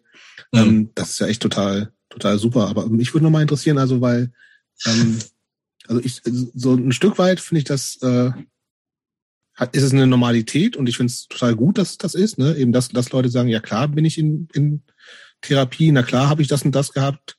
Und auch, ich finde es auch total gut, was du gesagt hast, irgendwie ist auch dieses, ja, irgendwie Leute bauen halt auch mal echt Scheiße, so. Also gerade in, also ist jetzt auch nicht, also in so einem Fall wie, wie, wie bei dir, ähm, ähm, ist das jetzt auch nichts, was, ähm, ja, also es hat ja,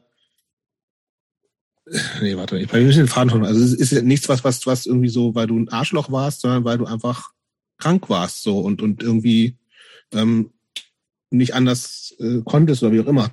Ähm, aber wo ich darauf hinaus wollte, ist, dass dieses ähm, ähm, acht Monate in der Klinik, was, was, ähm, was ist da passiert und wann hast du, äh, wie lange hast du gebraucht, um zu merken, okay, das, das hilft jetzt oder was, was passiert da in so in der ganzen Zeit? Also gerade wenn du vorher schon gesagt hast, irgendwie, naja, eigentlich ist es immer so auf sechs, sechs bis acht Wochen ja angelegt, ne? Also was, mhm. Das heißt, mit so einem Ding geht man ja vielleicht ein bisschen auch rein und sagt, okay, jetzt ist es gerade was Akutes, ich bin jetzt mal sechs Wochen hier, aber mhm. dann irgendwie immer länger und länger. Das heißt, was, was ist da passiert und was hat letztendlich ähm, dann dazu geführt, dass es dir auch wirklich was geholfen hat in deinem Fall? Naja, es war so, dass, dass ich halt, also anfänglich habe ich es gar nicht eingesehen. So, also anfänglich war ich irgendwie so, so, so total anti der ganzen aber Geschichte. Kann, aber noch mal so, man kann, genau, man kann doch jederzeit gehen. Oder nicht? Ja, aber du kriegst ja immer äh, den, den Nachsatz irgendwie so, dann kriegen sie aber auch keine zweite Chance. Das mhm. ist halt so das Ding. Das muss man halt ein bisschen so im Hinterstübchen haben. Ne? Also das ist die zweite Chance. Also wenn du das dir jetzt verkackst irgendwie so, dann ist die zweite Chance sehr weit weg. Mhm. So, dann, dann gehst du wieder dahin zurück, wo du hergekommen bist. Das, das ist, äh, wird dir immer wieder auf den Weg mitgegeben. Aber was, was halt, äh, also ich habe es halt anfänglich auch gar nicht eingesehen. Und ich glaube, da, da müssen halt Leute, also gerade so diese Therapeuten, die da halt mit mir gearbeitet haben, die haben, die waren schon sehr hartnäckig. So, ne? Und das ist auch gut so, dass Menschen so hartnäckig manchmal sein können, äh, dass, dass sie äh, dadurch auch irgendwas in einem bewegen. Und bei mir hat es lange gedauert, bis ich das überhaupt so was da in der, in der Klinik abgegangen ist, akzeptiert habe. So. Ähm, könntest du, Entschuldigung, ja. dass ich dich unterbreche, aber könntest ja. du uns mal so einen typischen Tagesablauf schildern? Was, was macht man da von morgens bis abends eigentlich? Also wir hatten morgens äh, ganz normal, wurde dann halt erstmal gefrühstückt. Äh, dann habe ich äh, dann gab es halt den, den, den ersten Gesprächskreis, weil wir waren halt in einer so einer, so einer Wohngemeinschaft mehr oder minder. Das war so, also normalerweise früher hätte man gesagt Station, aber das war jetzt eine Wohngemeinschaft. Da waren wir mit zehn Leuten in einem so einem Wohnbereich und äh, da war dann halt ein gemeinschaftlicher, äh, äh, also so ein Wohnzimmer für alle irgendwie so mit einem Fernseher, äh, eine, eine Küche war da drinne und äh, jeder hatte halt so sein eigenes Zimmer. Und äh, wir haben uns halt zum Beispiel in diesem Wohnbereich also dann getroffen, irgendwie so in der, wurde halt morgens einfach so Gespräch gemacht, so ein morgendliches Gespräch. Ob irgendetwas anliegt oder sowas, das war eigentlich nur so rein informativ gedacht, so, ne? Oder wie, wir dann halt zum Beispiel so montags war das meistens so, dass dann da halt irgendwie so die Wochenplanung mal durchgenommen wurde. Also es ist halt alles auch sehr strukturiert gewesen bei mir. Ähm, ja, und dann hatte, hatte ich halt äh, Einzelgesprächstherapie und Gruppengesprächstherapie und nebenbei dann halt auch äh, Ergotherapie. Ne? Und ähm, also ich kann jetzt mal so einen Tag beschreiben. Da war das dann halt so, dass, wie gesagt, wir hatten diese Morgenrunde, dann hatte ich das Einzelgespräch und in dem Einzelgespräch habe ich zum Beispiel damals gemerkt, wie der, der, der Therapeut mich ständig gekitzelt hat. Also er wollte irgendwas aus mir rauskitzeln, so, ne? Also der, hat mich echt provoziert. So bis aufs Blut, so. Und er hat mich halt auch teilweise dahin gekriegt, wo er mich hinhaben wollte. So. Und ähm, ich kann mal so ein Beispiel nennen. Da hat er vor mir gesessen und hat halt so seine Buntstifte sortiert, so. Und dann hat er mich gefragt, irgendwie so, in welcher Anordnung würden Sie denn jetzt äh, die Buntstifte so legen, dass das für sie einen Regenbogen ergeben würde. Dann bin ich durchgedreht. Da war ich kurz davor, dem Typen was auf die Fresse zu hauen. Hätte ich ihm am liebsten weggeklatscht. So, und dann habe ich auch Wut im Brand dieses Gesprächszimmer ver verlassen und dann war ich raus. So. Und äh, dann war das halt am nächsten Tag genau das Gleiche. Dann hat er, stand er auf dem Balkon und dann hat er diese da hat er so einen Schwarm Gänse da vorbeifliegen sehen in ihrer Dreiecksformation. Und dann hat er mir die Frage gestellt, irgendwie so, was meinen Sie, warum die Gänse das so machen? Also, dann bin ich wieder ausgeflippt und habe gedacht, irgendwie so, gleich, schmeiß ich dich hier vom Balkon runter. Gehst mir voll auf den Sack irgendwie. So bin ich wieder rausgegangen, wie so ein kleines, bockiges Kind. In mein Zimmer habe ich mich dann verkrochen. Und das ging dann halt immer, die ganze Weile ging das dann halt immer so. Und irgendwann hatte ich auch schon darüber nachgedacht, ob ich das nicht alles hinschmeiße. Aber dann hatte ich halt in der, in der Klinik. Mal ganz, ganz kurz, wieso, wieso aus das? Weil man, weil kommt, denkt der, der verarscht einen hier oder was, was ist da, was? Naja, ich hatte denen halt irgendwie mal die Frage gestellt, was glauben sie eigentlich, weswegen ich hier bin? So, wegen so einem, wegen so einem Quatsch oder was? Irgendwie. Ich habe auch nicht, ich habe auch nicht kapiert, was er überhaupt von mir wollte. So ich auch noch nicht, ehrlich gesagt. Ja, aber, aber vermutlich ist das auch genau der Trick, dass man, äh, dass man es eben gerade nicht durchschauen soll, ne? Also ich glaube, er hat mich auf jeden Fall in manchen Punkten unheimlich außer Reserve gelockt. Ich glaube, das war der Grund, warum man das dann halt so macht. Ne? Und er wusste, glaube ich, auch ganz genau, welchen Knopf er bei mir drücken musste, irgendwie so damit irgendeine Reaktion passiert. Das war ganz spannend. Naja, jedenfalls war das dann nachher irgendwann so, äh, ich habe dann da drei Wochen oder vier Wochen dann schon gewohnt, sag ich mal.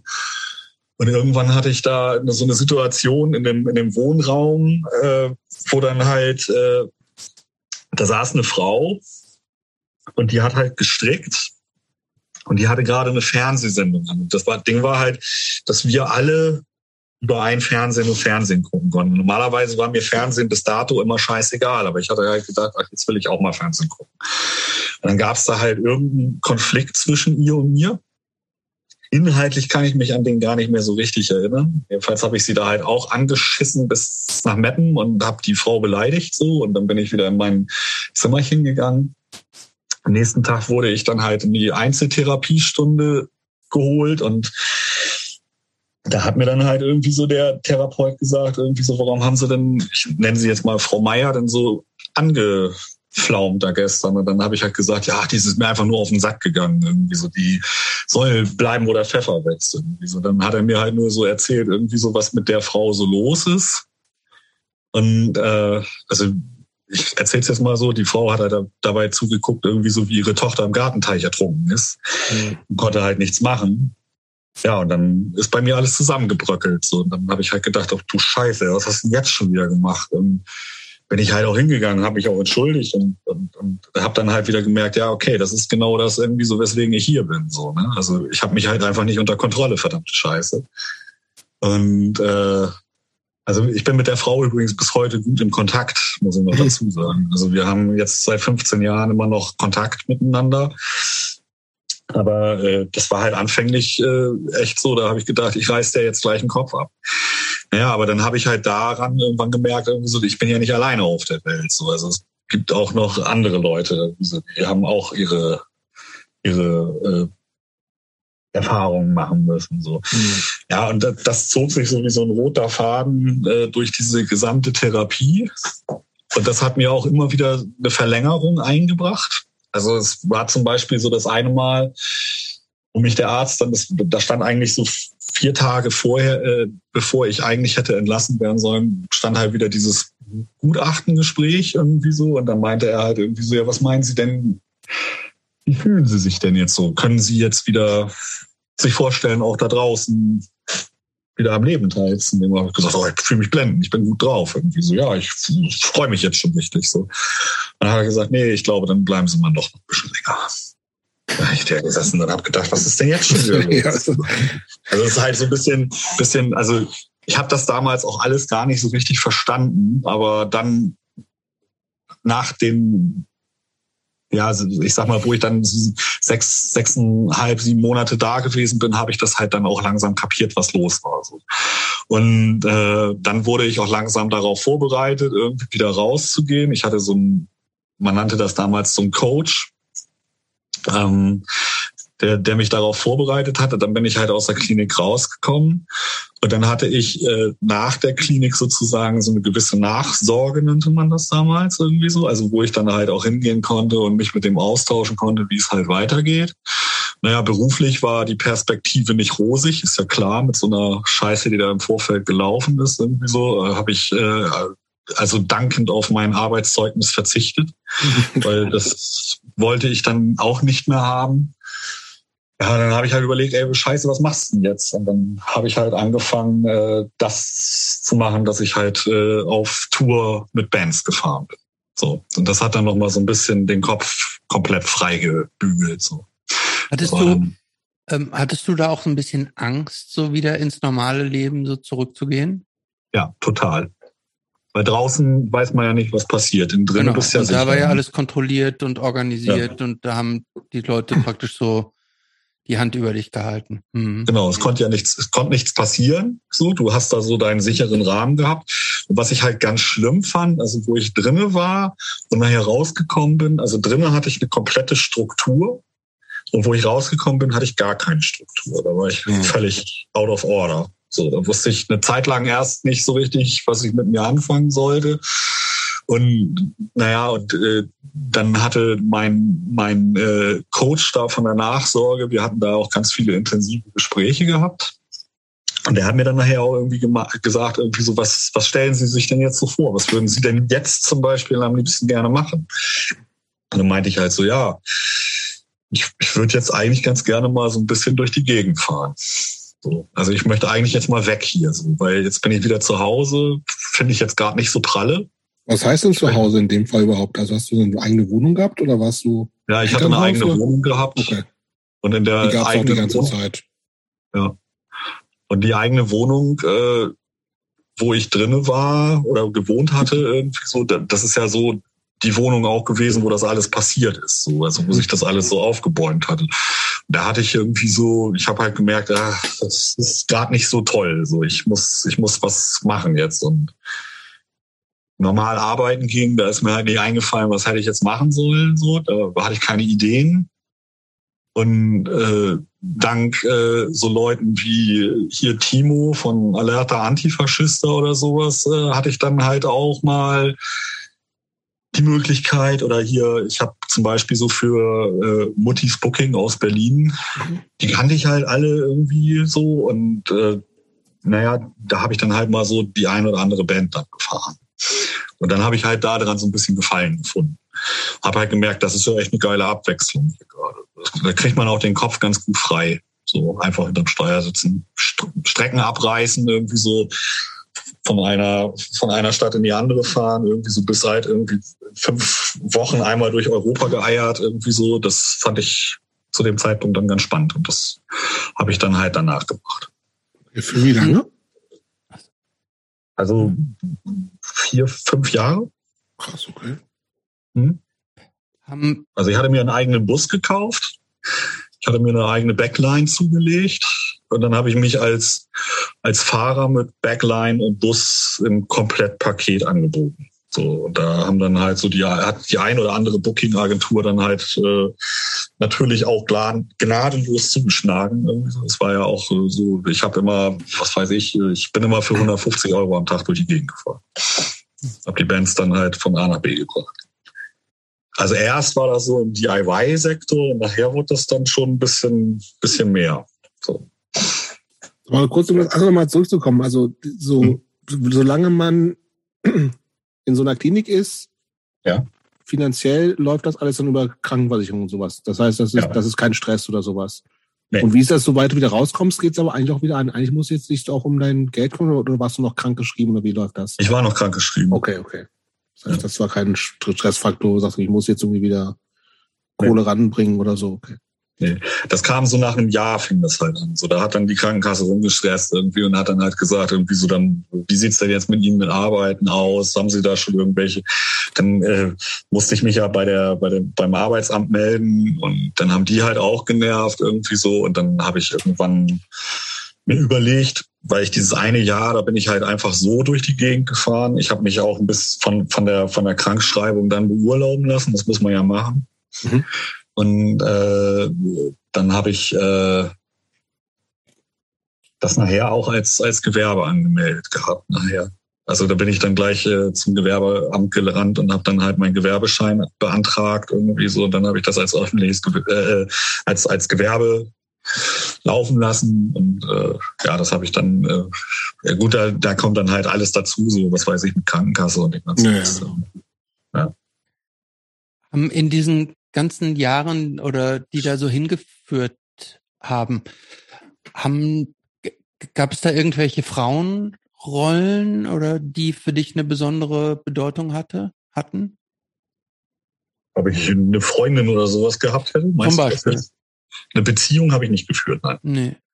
Gar nicht. Und in dieser, in diesem, in diesem, in dieser ganzen Szene, in der du da aufgewachsen bist, waren das auch nur Jungs oder gab es da auch waren, haben auch Frauen da, Mädchen, kein, keine oder nur eine untergeordnete Rolle gespielt? Nee, ich kannte Frauen wie Männer ganz viel, ja. Also das war mein, mein Bekanntenkreis war bunt gemischt. So. Ja, ich habe Wobei ja so irgendwie diese, klassischerweise ist ja diese ganze so, so Bands und so, das sind ja im Zweifelsfall eher, ähm, als wir äh, groß geworden sind, ja auch hauptsächlich Typen, ne? Also auch alle Bands, ja. über die wir bisher gesprochen haben, waren mhm. auch alles aus, aus, ausdrücklich äh, Männer auf der Bühne ja. und so, ne? Ja. Also ich glaube, dass dahin geht es auch so ein bisschen so irgendwie so irgendwie, okay, was äh, und das ist ja, glaube ich, auch dieses, dieses Ding, was wir alle ja ähm, mehr oder weniger als Normalität empfunden haben. Ne? Das ist einfach ähm, erstmal äh, die Männer, die sind, die aktiv zumindest auf der Bühne sind, auch in der, auch in der alternativen Szene. Ähm, und die Frage ist, glaube ich, so ein bisschen irgendwie, wo, wo, waren, wo waren Frauen, die dich geprägt haben? Also jetzt auch innerhalb dieses ganzen Punk-Subkultur-Kontextes. Also gab es da besondere Leute, die du, die du erlebt hast, wo du gesagt hast, irgendwie, die, die, die waren, glaube ich, für mich auch wirklich nochmal prägend so, weil bisher, wir reden sonst immer viel hier auch, also auch gerade mhm. gerade mit den Männern reden wir viel über Männer, das ist uns, glaube ich, mhm. aufgefallen, ne? Eben weiß eben die, die Bands im Zweifelsfall sowieso, ne? Aber ich glaube, das ist natürlich irgendwie für uns viele Leute auch, und das, ich glaube, das, das ist, glaube ich, gut, sich da, da nochmal ein bisschen bewusst zu machen, ist immer auch natürlich und zum Glück äh, oder im besten Fall ähm, Frauen gab, die halt auch nochmal so eine, so eine entscheidende Rolle gespielt haben. So, wer, wer würde dir da einfallen, wo du sagst, die, die, die war einfach auch nochmal äh, also müssen ja doch keine Namen sein, aber so irgendwie, die, die, die du irgendwie beschreiben kannst, warum, warum die, die gerade vielleicht für dich wichtig gewesen sind, eben damit es nicht nur die Männer sind. Also jetzt speziell zum Beispiel so in meinem persönlichen Umfeld irgendwie so hatte ich den Eindruck, dass es da nie so dieses dieses äh, Ding gab, dass es bei uns zu wenig Frauen gegeben hätte. Also ich fand Aber zum hast Beispiel du in den Bands warst du auch ausschließlich mit Typen unterwegs, ne? Am Anfang. Also Tourette-Syndrom dann nicht, aber vorher? ja, äh, bei psychisch instabil hat hatte ja Irmgard Bass gespielt. Ah, okay. Das ist auch Äh, relativ früh schon, ne? Bei meiner ersten Band No Response äh, war äh, unsere hatten wir eine Gitarristin. Okay. Ähm, bei Inner Conflict hatten wir jetzt zum Beispiel Jenny dabei. Und äh, ja, also nicht, nicht nur durchgehend irgendwie mit Männern Musik gemacht. Mhm. Also ich habe auch viel so mit Frauen zusammen Musik gemacht. Ähm, und äh, auch so in, in dem Umfeld, was ich so hatte, zum Beispiel, wo ich Konzerte mitveranstaltet hatte, da hatten wir eine Konzertgruppe, da waren sehr viele Frauen dabei. Also ich würde sogar schon fast behaupten, dass es mehr Frauen als Männer waren. Mhm. Weil, also wir hatten damals, äh, das war so Anfang der 90er, eine Konzertgruppe, die hieß äh, Think Out Konzerts. Und da haben wir halt in Pferden die Konzerte gemacht. Und also sehr viele Konzerte hat äh, Moiken gemacht. Das war äh, eine Frau, die hatte unheimlich viele Kontakte bei uns. Ähm, auch im, im Vorstand vom Jugendzentrum waren sehr viele Frauen aktiv. Das muss ich mal so ganz klar sagen. Und auch in den Bands, die ich halt kannte aus Pferden, zum Beispiel so in der, in der ersten und mittleren Zeit äh, oder Phase des Jugendzentrums, da waren sehr viele Frauen gerade in dieser, in dieser Initiative, Musikinitiative aktiv. So, das war damals so dieses äh, Ding, äh, wo die Konzerte drüber gelaufen waren oder äh, auch die Initiative zum Beispiel äh, für ein, äh, wie hieß denn das noch, Initiative für ein selbstverwaltetes Jugendzentrum. Das war damals ein Verein, der 1976 gegründet wurde und da waren sehr viele Frauen aktiv Mhm. dabei. Es gibt zum Beispiel so ein, so ein Sampler, ähm, dem Pferden-Sampler, das ist so ein Doppel-Single-Sampler. Da sind halt alle möglichen Pferdener Bands, das Avantgarde, Punk, äh, Underground, Elektro, Pop, alles Mögliche so drauf. Und das waren halt auch extrem viele Frauen dabei. Also auch Mhm. wenn man so die Fotos da drauf sieht, sind es halt auch extrem viele Frauen dabei. Also ich glaube, das war jetzt bei uns auch jetzt so in, in Bremen so innerhalb der, der Punk-Szene, da gab es halt auch, finde ich, und gibt's auch immer noch extrem viele Frauen, die da mitmischen irgendwie. Also wenn ich jetzt so, also das war jetzt damals für mich so, so die, die, äh, war die Band waren korrupt zum Beispiel so, Mhm. ja. Da war dann halt, die hatten äh, eine Saxophonistin, die hatten eine Gitarristin und dann noch eine Sängerin und da war das eigentlich so richtig halb, halb, halb irgendwie so in der Band. Also ich habe das so jetzt nicht wahrgenommen. Wo ich das nachher wahrgenommen hatte, war dann zum Beispiel so äh, bei den Konzerten, die Markus Haas gemacht hatte in der G18. Äh, das waren hauptsächlich Typenbands. Mhm. Das mag ich jetzt bestätigen. So, ich habe da mal drüber nachgedacht, äh, weil ich auch diese Dis oder diese diese Unterhaltung bei euch im, im, im Podcast ja oft mitgekriegt habe und Mhm. da da das hat mich schon äh, so ein bisschen äh, verwundert. Da mag ich aber auch behaupten irgendwie so, dass das so nicht unbedingt der politischste Teil der Szene in Bremen war, sondern da gab es noch andere und äh, und ich habe also das jetzt halt, also jetzt auch jetzt auf das Umfeld, wo ich herkomme, eher anders empfunden. Also bei uns im Fernsehen war das wär mehr so wirklich von, von Frauen, Mhm. dass wir da ganz viele Frauen hatten, so, die da aktiv waren. Oder auch gerade damals, dann später jetzt so, wo wir den, den ähm, Pferden, äh, Juts Pferden e.V. hatten, da war ja auch unsere erste Vorsitzende eine Frau, die sich wahnsinnig den Arsch aufgerissen hatte für, für, für äh, den Laden halt an sich und auch für die Erhaltung äh, des Ladens und, und sie dann halt auch wirklich an der Presse mitgewirkt hat und all so Geschichten und auch in der Öffentlichkeit mitgewirkt hatte. So, das war schon, war schon so. Also ich hatte jedenfalls so den Eindruck, dass das natürlich so in der Szene so verbreitet ist, irgendwie so, dass es halt hauptsächlich mit, mit Männern äh, dominiert wird, irgendwie so, ja, mag ich auch so sehen, obwohl ich dann auch immer wieder so sagen muss, ich habe dann aber auch äh, Dinge mitbekommen, äh, vielleicht waren es Ausnahmebands, ich habe es aber so nie empfunden, wenn ich jetzt zum Beispiel so eine Band wie Spitboy oder sowas damals gesehen habe oder mhm. bei uns gab es dann, ne, oder es kam halt auch aus England immer mal so Bands wie Dirt oder äh, was waren das denn noch? Also Civilized Society und solche Sachen, irgendwie so, das sind ja alles so Bands, irgendwie so, wo Frauen mächtig aktiv gewesen sind oder aktiv sind oder immer noch sind. Ja, aber auch eher, tatsächlich auch, tatsächlich muss man feststellen, eher Punk, ne? Also, ja. also wenn, wenn wir jetzt nochmal diese Punk-Hardcore-Unterscheidung machen, dann ist ja. einfach, glaube ich, Hardcore eindeutig gerade in den 90ern eher dieses Jungs-Ding gewesen. Ja. So.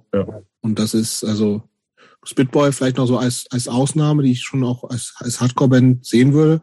Aber die waren natürlich auch als, als, als reine Frauenband eine totale Ausnahme. So, ne? Mhm. Also das, äh, aber sonst, äh, also gerade wenn es mehr in dieses Ding, was also äh, mir ja auch dann so ein bisschen äh, A, A gefallen hatte oder ich mich da auch zu Hause gefühlt habe, ähm, ähm, dieses ganze Emo, DIY, Hardcore.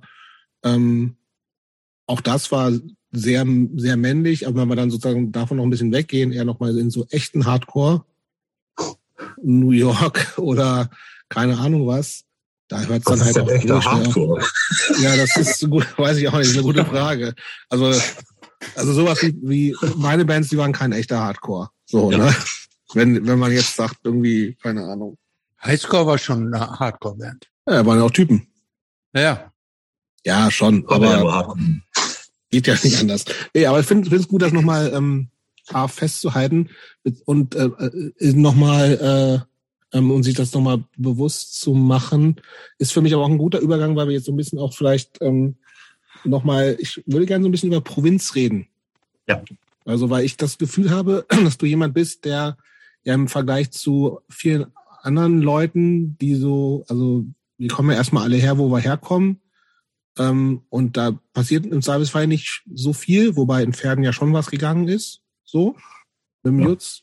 Ähm, und das, glaube ich, viele von, von uns geprägt hat, so, dann, okay, dann müssen wir es halt selber machen, so, ne? Und da brauchst du natürlich Strukturen für. Und das ist cool, wenn es da Jutz und Jutzis gegeben hat. Das war ja für mich dann auch so irgendwie in, in Hameln, wo ich herkomme, gab es gar nichts. Ähm, das heißt, ich hab da war komplett irgendwie selber was machen und dann ähm, in äh, Göttingen gab es halt das Juzi schon und da konnten wir, hatten wir dann auch die, die Option, einfach Sachen zu machen. Aber auch da wäre, ähm, hat halt sonst nicht das stattgefunden, was, was wir unbedingt äh, machen wollten. Und das heißt, auch da war so ein bisschen dieses DIY-Ding halt so, ein, so eine Notwendigkeit, weil sonst ist halt nur Quatsch passiert so, ne? Ähm, mhm. Aber viele Leute zieht's ja dann doch, inklusive mir, irgendwie dann auch in, in Großstädte ähm, das war bei dir nie Thema. Wohl Bremen ist schon auch Großstadt, ne? Wollte ich gerade sagen, Bremen ist Bremen überhaupt kleiner als Aber ich habe das, also das, okay, vielleicht ist, das ist vielleicht auch eine falsche Wahrnehmung. Ich habe so das Gefühl, dass da, deine Aktivitäten sehr bewusst auch immer, und du hast es auch schon mal kurz erwähnt, so irgendwie immer als, versuchen, AZs zu machen in, in den obskursten Orten, von denen ich dann vorher noch nie was gehört habe, im Bremer Umland, mhm. dass das schon äh, das, ist, das finde ich besonders. Also nicht zu sagen, okay, ich habe Bock auf, auf äh, alternative Strukturen, die gibt's in Bremen, dann mache ich halt in der, in der Friese mit oder hier und da oder mach bei der mhm. Konzertgruppe mit. Und du bist ja jemand, der sagt, okay, dann gehe ich halt nach Ottersberg oder was weiß ich, was es so alles jetzt gerade aktuell oder was es vorher auch so gab. Es gab schon einige Versuche. Ne? Also mhm. was, warum machst du das? Ist das eine bewusste Entscheidung? Eine, das ist eine politische Entscheidung. Du sagst irgendwie so, okay, da ist nichts. Ich will das dahin bringen. Ich bin der, der Retter der Provinz. Ja, also das hat was damit zu tun, irgendwie so, dass ich äh, vielleicht hat das auch ein bisschen was mit Lokalpatriotismus zu tun. Ich weiß es nicht.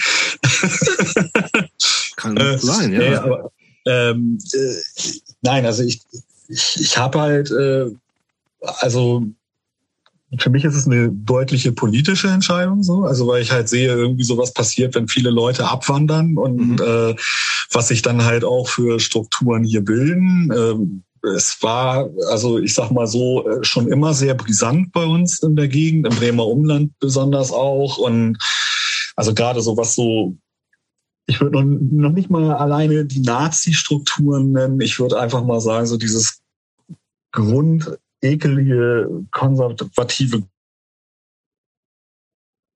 Grundbild, äh, was man so kennt, der stramme CDU-Wähler, der hier so auf dem Dorf hängt, irgendwie so für sich denkt, dass die Welt normal ist, irgendwie so. Äh, das war mir schon immer ein Bedürfnis, den ans Bein zu pissen. Mhm. Und ähm, also äh, ja, ich, ich finde, ich bin natürlich auch schon mal, äh, habe in Bremen gewohnt und habe aber gemerkt irgendwie so, ja, okay, kann man machen, muss man aber nicht. So, also äh, das ist so wie als wenn ich äh, in einem AZ stehe und sag, äh, wir sind jetzt aber alle gegen Nazis. So verstehst du, wie ich das meine? so, da, da kann ich, da kann ich aus den Leuten nicht so viel rauskitzeln, sondern ich bin eigentlich der Meinung, dass es halt schon wichtig ist, in der Provinz da zu sein, präsent zu sein und gewisse Sachen halt auch einfach mal herauszuprovozieren. Irgendwie. Und das äh, zum Beispiel, äh, wenn man halt äh, anfängt, also ich kann da jetzt mal so drüber reden. Wir hatten zum Beispiel Mitte der 90er bis Anfang 2000 habe ich ja eine ganze Zeit lang mit Freunden in einer in einem Haus gewohnt. Mhm. Das war eine Punk-WG, ganz klar so. Auch auf dem, im, auf dem Dorf, ne? Auf dem Dorf. Das nannte sich damals Hemsbünde. Genau. Mhm. Das war wirklich ein 500 Seelendorf. Da gab es nichts außer Kuh und Schafe und so. Naja, und äh, wir hatten halt eine Hauptstraße in so einer Kurve gelegen, hat damals eine alte Gaststätte gemietet und da sind wir mit neun Leuten eingezogen. Und äh, naja, und irgendwann sind wir mal äh, sind nach einer ganzen Weile auf die glorreiche Idee gekommen, jetzt machen wir hier mal Konzerte. Weil wir hatten, wir hatten in dieser Gaststätte halt unten so einen Kneipenraum. Da haben, wir eine, da haben wir eine kleine Bühne, so ein kleines Podest reingebastelt irgendwie und dann haben wir halt angefangen, da einfach Konzerte zu machen, weil wir da Bock drauf haben. Das war irgendwie total Sinn auch nach der ersten Phase von mir, also nach meiner ersten Blutspferdenphase. Ich hatte ja so zwei Blutspferdenphasen. Also das mhm. war damals zu dem Zeitpunkt, wo ich in, in Rothenburg an der Wümme meinen Zivildienst gemacht hatte. Mhm. Und, und äh, dann bin ich halt in Rothenburg irgendwie geblieben und habe dann da auch meine Ausbildung gemacht. Und da habe ich aber äh, sind wir halt, äh, haben wir außerhalb von Rothenburg an der Wümme in Hemsbünde, das ist so ein Dorf, dann halt äh, gewohnt. Ja, und äh, das hat sich dann nachher so ergeben, irgendwie so, dass uns halt auch immer ständig Leute gefragt haben, irgendwie so, ja, äh, können wir mit unserer Band da spielen? Und wir haben gesagt, natürlich könnt ihr mit eurer Band hier spielen. Und das waren auch immer tolle Abende und so. Und ähm, aber waren immer nur ja. neun Gäste da, nämlich die Leute, die bei dir in der WG gewohnt haben, oder kam Nein, das war proppenvoll. Ach. Also da waren manchmal Konzerte da, wo ich gedacht habe, wo sollen wir denn jetzt mit den ganzen Leuten hin? Also ich kann mich noch daran erinnern, dass wir da mal äh, Arm 81 hatten und dann flog die Hütte auseinander oder äh, ich weiß noch äh, so so so äh, Dayglow Abortions haben wir bei uns gespielt oder ähm, also eine ganze Reihe an Bands auf jeden Fall WWK ähm, und und äh, ja, bei uns war halt immer was los, aber das hat auch wirklich die Leute in dem Ort total angepisst, dass wir sowas da Ich wollte gerade sagen, was, die, die müssen das doch hassen. Ja. Die wollen ihre Ruhe da haben und dann kommen die jugendlichen Punks und bringen auch noch, ja, nicht, andere, noch mehr mit. Wir waren nicht sonderlich beliebt in dem Dorf. Also wir hatten zwar so ein paar Leute, die haben, mit, mit, da hat man sich auf der Straße gegrüßt, aber ob die jetzt nur einen grüßen, äh, mhm. sie lassen es bleiben, ne? aber äh, herzlich äh, war es nicht herzlich war anders, beziehungsweise mhm. waren, war der größte Teil des Dorfes, das mag ich jetzt einfach mal behaupten, komplett gegen uns. Mhm. So. Und äh, auch wenn wir jedes Mal unsere Partys da gefeiert haben, irgendwie so, dann war das eigentlich eher so für die Hottentotten. Naja, und das, das war aber schon schön, irgendwie so dieses Gefühl, irgendwie so, dass du denen damit richtig auf den Sack gehst. So, das mhm. ist so meine Einstellung da auch irgendwie oder unsere Einstellung gewesen. Wir waren ja alle eher so ein bisschen anti. Mhm. Und äh, wobei das äh, mit der WG noch nicht mal wirklich einen wichtigen politischen Hintergrund von uns hatte, so, sondern wir waren einfach, wir haben uns äh, in der, der Rolle der Provokateure ganz gut gefallen, muss ich so mhm. sagen.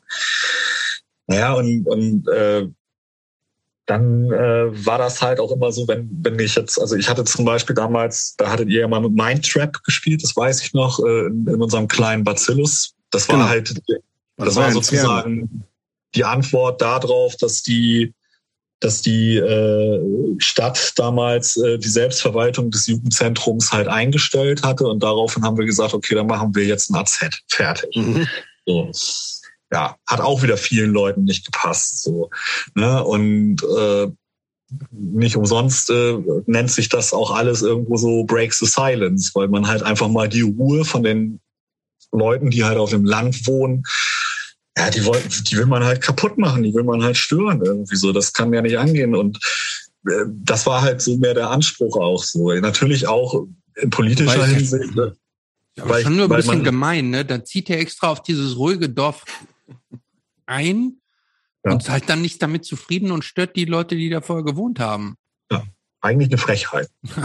das ist, das ist so, als wenn du. Also hätte, ihr hättet da ja nicht hinzugen müssen.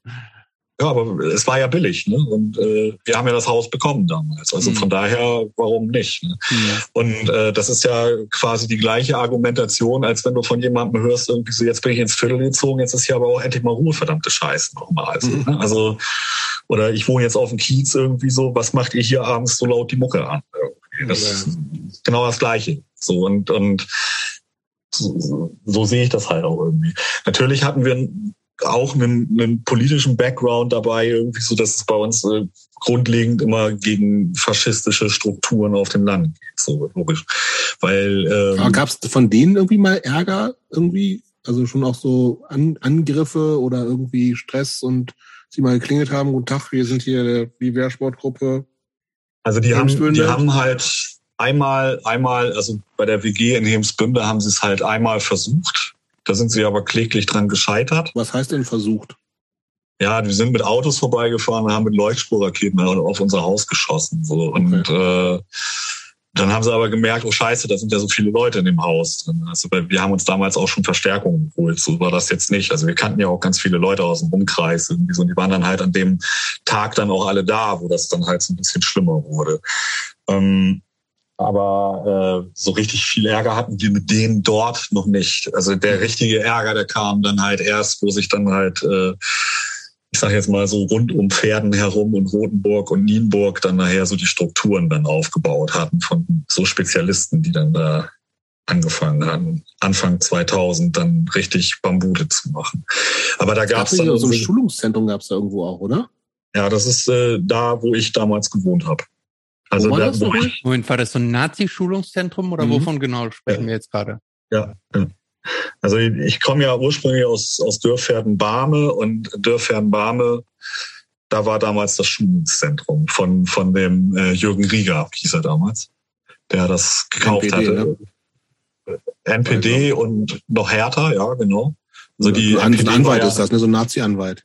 Ja, genau. Der ist ja zum Glück jetzt tot, aber der hatte, der hatte damals eine ganze Menge Wirbel da bei uns in der Gegend gemacht. So. Und dann hatten sich daraufhin halt auch äh, die örtlichen Nazi-Strukturen ganz schön ausgebreitet. Irgendwie, ne? Also da gab es dann halt auch regelmäßig Übergriffe auf anders politisch äh, orientierte Personen irgendwie. Die haben da Bambule gemacht, äh, also vom, vom Allerfeinsten. Wehrsportübungen auf dem Gelände gemacht und so.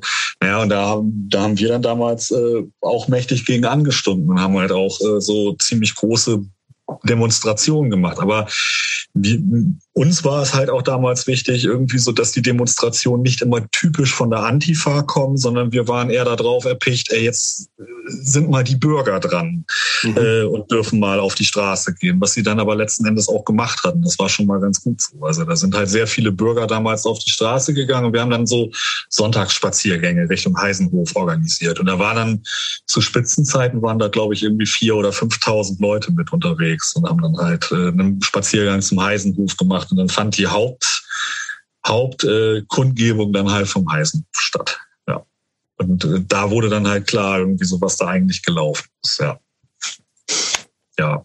Und das ist, das ist halt so die Grundüberzeugung, warum ich auf dem Land wohne, weil ich finde, da kannst du halt, weil, weil zum Beispiel so die Nazis haben halt immer wieder so diesen Slogan ins, ins Rennen gebracht, irgendwie so, wir erobern die Städte vom Land aus. So.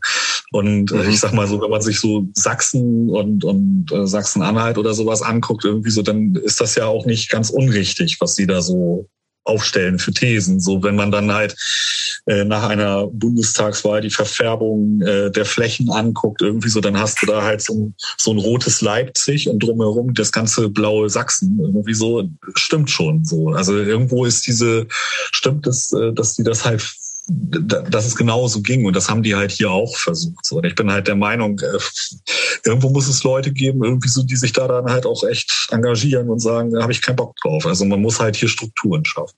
Aber brauch, halt, brauchst du dazu nicht irgendwie, äh, okay, Hebensbünde war vielleicht nochmal eine andere Geschichte, aber ja. dazu brauchst du schon ja auch irgendwie so den, zumindest in dem Punkt so einen Schulterschluss mit den, mit so normalen Bürgern ja eigentlich auch, oder? Bürgerinnen und Bürgern. Ja, ja, so, das heißt, da muss man ja schon auch eher auf die Leute zugehen, als zu sagen, wie ich bin hier, wir sind hier die, die Provo-Punks so. Das ist ja dann schon mal eine ganz andere Geschichte. Ne? Also geht ja, genau. ja schon um so, so quasi breite Bündnisse, ne? Ja. Da musst du dich manchmal mit Leuten verstehen, mit denen du dich nicht verstehen willst. Aber genau. manchmal nutzt es nichts. Mhm. Also eine Menge Kompromisse musst du dafür eingehen. Machst du sowas immer noch? Ja. Okay. Mhm. Also jetzt gerade äh, versuche ich das auch in Ottersberg mitzumachen. Ja. Da hat sich jetzt so eine, so eine, also das ist Ottersberg, für die, die es jetzt nicht kennen, das ist halt bei Bremen auch so ein etwas kleineres Kaff. Und äh, da hat sich jetzt äh, so eine, ich sage jetzt mal so linksalternative Szene irgendwie etabliert, mehr oder minder. Auf jeden Fall ist das halt auch ein, also da gibt's jetzt einen Bauwagenplatz, da gibt's ein AZ, äh, da gibt's äh, mehrere Wohnprojekte, wie zum Beispiel den alten Bahnhof und solche Sachen, ähm, was halt als alternatives Wohnprojekt äh, eingerichtet wurde. Und ähm, also da tut sich gerade eine ganze Menge. So. Das ist halt außerhalb von Bremen. Und das ist dann halt wieder so eine so ein kleiner Ort irgendwie so mit 4000 Einwohnern irgendwie so. Und ja, wir hatten jetzt letzten Freitag irgendwie ein Konzert da mit den Subhumans und das war war schön zu sehen, so dass das halt so angenommen wurde. So, das war eine unfassbar schöne Stimmung dort. Viele Leute aus dem Ort selber waren halt da. Also es war nicht nur die Szene Prominenz anwesend oder so. Und das fand ich halt gut. Und äh, für uns war das auch gut, dass das halt mal Leute dann halt aus der, aus der Stadt mitgekriegt haben, dass da halt auch was geht. So, ja. Aber da ist der Anspruch dann schon so ein bisschen offen zu sein. Also auch für, für äh, die normale Bürgerinnenschaft von Ottersberg. Das heißt, das, da ist eigentlich jeder und jede willkommen. Ja, bleibt ja nichts anderes übrig. Also sonst äh, kannst du ja dann, kannst gerne versuchen, irgendwie so dein eigenes Süppchen zu kochen wirst aber dann irgendwann äh, eines Besseren belehrt, dass es dann halt nicht weitergeht. Also dass du dann halt äh, alleine dastehst. So. Mhm. Und dann äh, so, ein, so einen gewissen Rückhalt, den muss man sich halt auch einfach, ich sag jetzt mal, erschleichen. So, das ist halt einfach so. Ne, es, wenn, wenn Leute das halt mitkriegen, irgendwie so, dass, dass es halt auch so eine Sachen wie, wie Bauwagenplätze gibt. Ne, manche Leute verbringen das ja noch immer irgendwie so mit einem gewissen Peter Lustig in Verbindung irgendwie, aber äh, jetzt mal so ganz blöd gesagt, aber ähm, also wir hatten jetzt schon wieder so ein bisschen so Vorbehalte gegen diese ganze Bauwagengeschichte, irgendwie so nach dem, äh, was dann halt gerade so in, in, Berlin in der Köpi da abgegangen ist. Irgendwie so, da fingen dann halt schon wieder die Leute an, die Nase zu rümpfen. So, ach, das sind doch die Radikalen, die da wohnen dann musst du denen halt irgendwie sagen, Leute, das äh, ist genau andersrum, wie ihr das halt denkt. Irgendwie so. Ich meine, da werden Leute irgendwie im Winter äh, auf die Straße gesetzt äh, und haben keine Bleibe mehr. Äh, ähm, wer ist denn jetzt hier der Gewalttäter? So, also dann musst du halt echt den Leuten das erklären. Und manchmal musst du den Leuten auf dem Land das dann halt auch nochmal drei oder vier oder fünfmal erklären. Und irgendwann werden sie es halt kapieren. So, ja. Das ist immer noch so dieser, diese Naivität, die ich dabei habe, das zu glauben. Aber das ist es dann halt, was es halt vielleicht auch am Leben erhält. Ja. Ist auch sehr ehrenswert, glaube ich. Äh, total. Muss, muss man auch mal sagen. Ne? Es ist, glaube ich, tatsächlich sehr viel einfacher, sich so in gemachte Strukturen reinzusetzen und mitzumachen. Auch noch lobenswert. Ne? Ja. Aber äh, praktisch so dieses, dieses ähm, unbespielte Territorium tatsächlich zu erfassen und äh, zu aktivieren, da gehört schon sehr viel zu. Also ähm, großen Respekt dafür. Hat es aus deiner Sicht Punk in der Provinz leichter oder schwerer als in der Stadt? Puh. Äh, ich glaube, ja, dass es das Punk auf der Provinz es schwerer hat. Äh, allerdings äh, kann ich es, äh, glaube ich auch, dass äh, Punk in der Großstadt es genauso schwer hat. So. Weil äh, in, in der Großstadt ist, finde ich jedenfalls, so habe ich den Eindruck, ganz oft ist Punk nichts Neues mehr. So. Mhm. Also ich weiß jetzt nicht so, wie ich das ausdrücken soll, aber wenn ich das halt so manchmal sehe, so du gehst halt irgendwie auf auf äh, Konzert in Hamburg oder in Hannover oder in Bremen irgendwie so, das ist da, da werden solche Sachen immer so ganz krass nach dem Schema F runtergespult. Also das ist halt schon so ein Überangebot, dass es eigentlich schon selbstverständlich ist, dass es da ist. Und ich habe jetzt zum Beispiel so am Wochenende festgestellt, äh, wo wir das Konzert da gemacht hatten, dass es nicht selbstverständlich ist, dass es da ist, sondern dass sich halt viele Freund Leute gefreut haben, da passiert mal gerade was irgendwie so. Und da fand ich, das hat halt für Aufmerksamkeit gesorgt, so irgendwie. Und ich mag behaupten, ein Konzert jetzt, äh, also ich will damit jetzt nicht die Köpi abwerten oder sowas, ne? nicht falsch verstehen, aber ein, ein Konzert in der Köpi ist äh, wahrscheinlich aufgrund der Masse von Veranstaltungen, die dort halt stattfinden, einfach selbstverständlich. Klar. ist einfach selbstverständlich so, ja. Also eigentlich, eigentlich ist es eine Routine, die da drin ist. So. Und das ist halt. Subhumans in der Köpi vermutlich auch ein Abriss sein würde. Ja, aber das ist ja, das interessiert ja, ja drumherum niemanden so, ne? Das kriegt ja niemand mit. Ich glaube, das, was, was Ballo meinte, so. Und es mhm. gibt einfach, dass jetzt in der Köpi ist oder irgendwie, wenn es in einem semi-professionellen Club nebenan wäre, das ja. ist ja für die Außenstehenden genau das Gleiche, so, ne? Mhm. Ja. So, es ich meine halt nur so, ne, eine, eine Kulturveranstaltung, die man gut findet oder nicht. Und aber sobald also ich stehe halt zum Beispiel ganz oft, ich stehe ganz oft irgendwie so in, in, zum Beispiel in Hamburg äh, auch mal auf einem Konzert irgendwie so in, in der, was weiß ich, Flora, in, in Störtebecker ist es jetzt eher seltener, aber ich sag mal so Flora oder, oder in der Lobusch oder sowas, ja, und dann stehst du da auf dem Konzert und dann sind da halt 15 Leute so und dann frage ich mich irgendwie so, wo ist denn da der Background jetzt irgendwie so? Das mhm. verstehe ich jetzt gerade nicht. Ne? Und dann ähm, frage ich mich halt auch irgendwie so, ja, die Leute, die stecken da halt schon echt sehr viel Energie rein irgendwie, aber eigentlich scheint es alles sehr sehr selbstverständlich zu sein. Und ich habe das halt auch ganz oft schon in Bremen gehabt, irgendwie, so dass zum Beispiel irgendwie an einem Abend sind dann halt in einer Stadt wie Bremen drei Konzerte an einem Abend, wo ich dann gedacht habe, Leute, ist, ist das hier eine Metropole oder was wollt ihr mir jetzt erzählen? Irgendwie so, dass hier echt so, was weiß ich, die Massen zu euren Konzerten schreiten irgendwie, aber das, äh, das ist halt irgendwie so, das sind dann halt so für mich diese Anzeichen, so dass man dann halt merkt, dass es eigentlich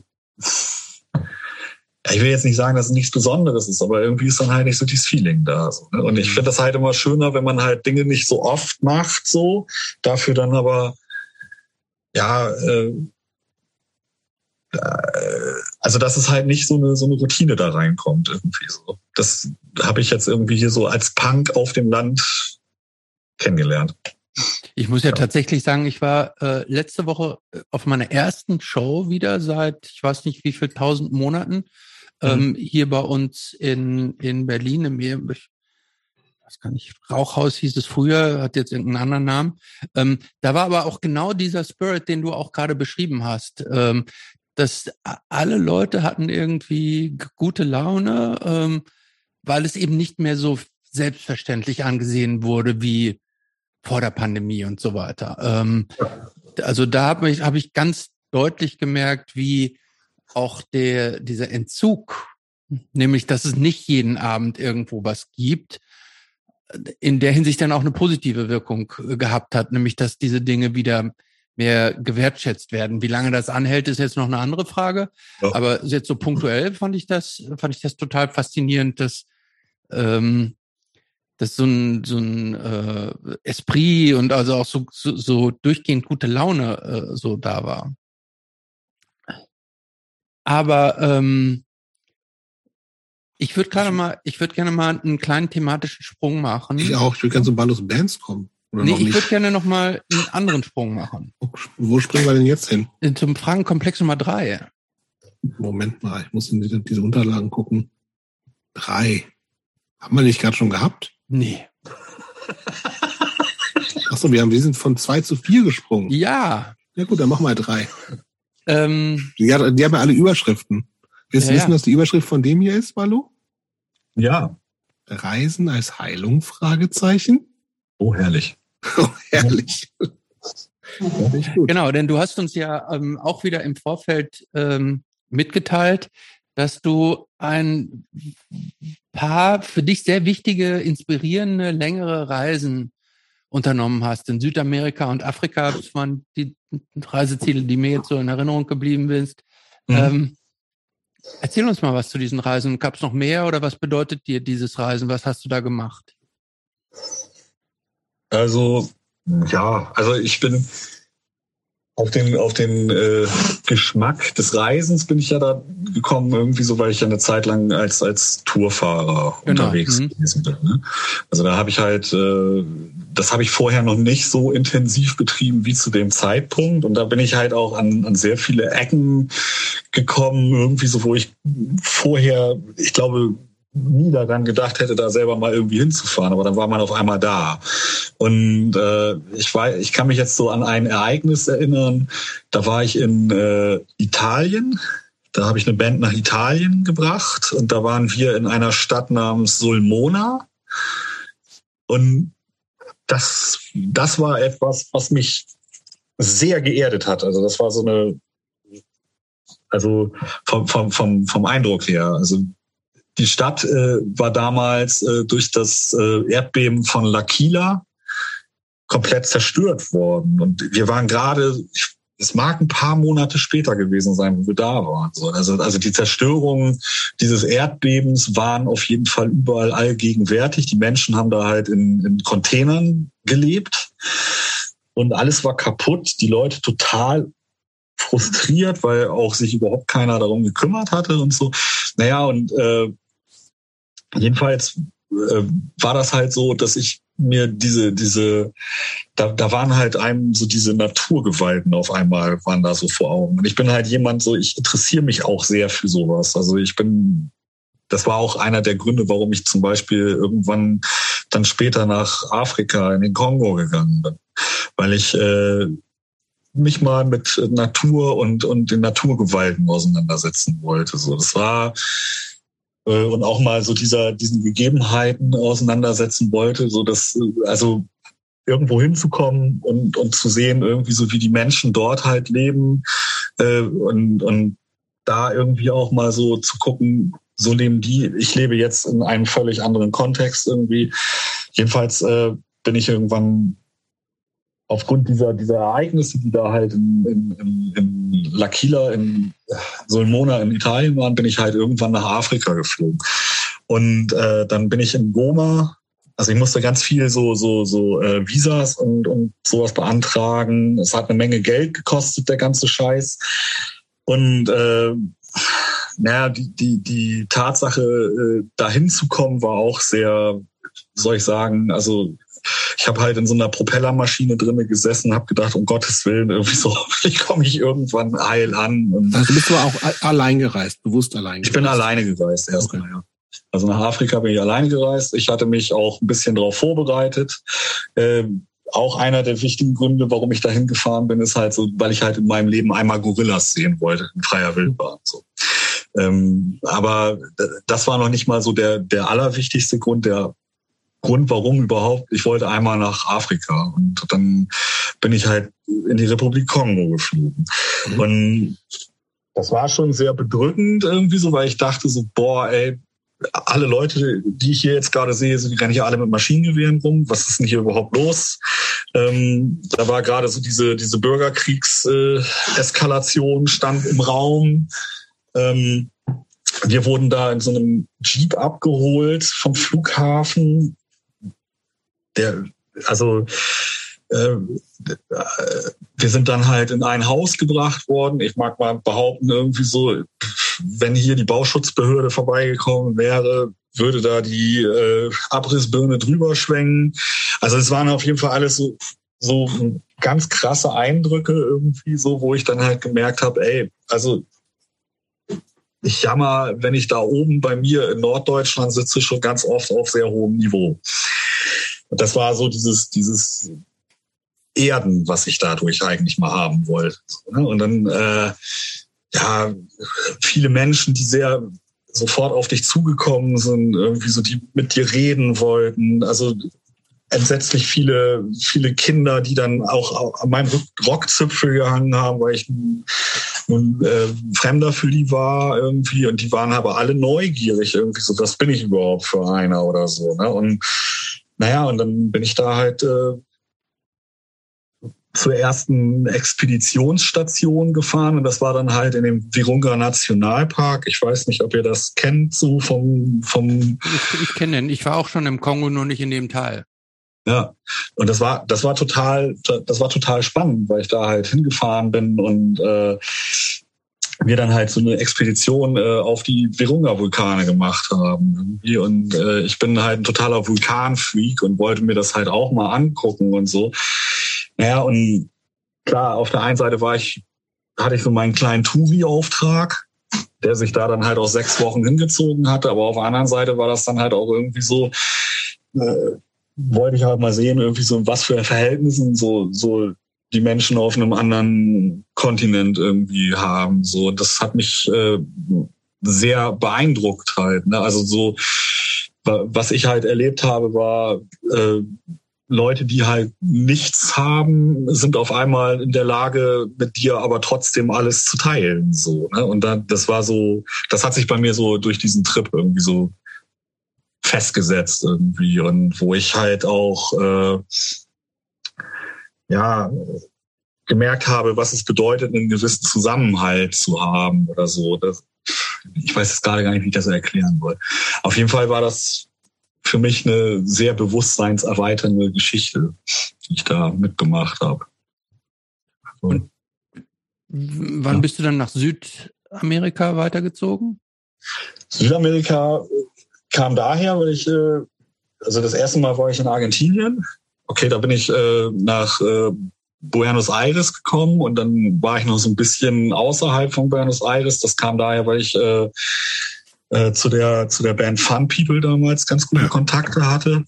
Also da, da kannte ich jemanden und dann bin ich da halt einfach hingeflogen. In Afrika kannte ich niemanden und bin da hingeflogen. Das war jetzt noch ein bisschen was anderes. Naja, und dann äh, so, so richtig dann auch nach Brasilien bin ich äh, gekommen, weil ich dort mit meiner damaligen Band Rasterknast eine, äh, eine Brasilien-Tour gespielt hatte.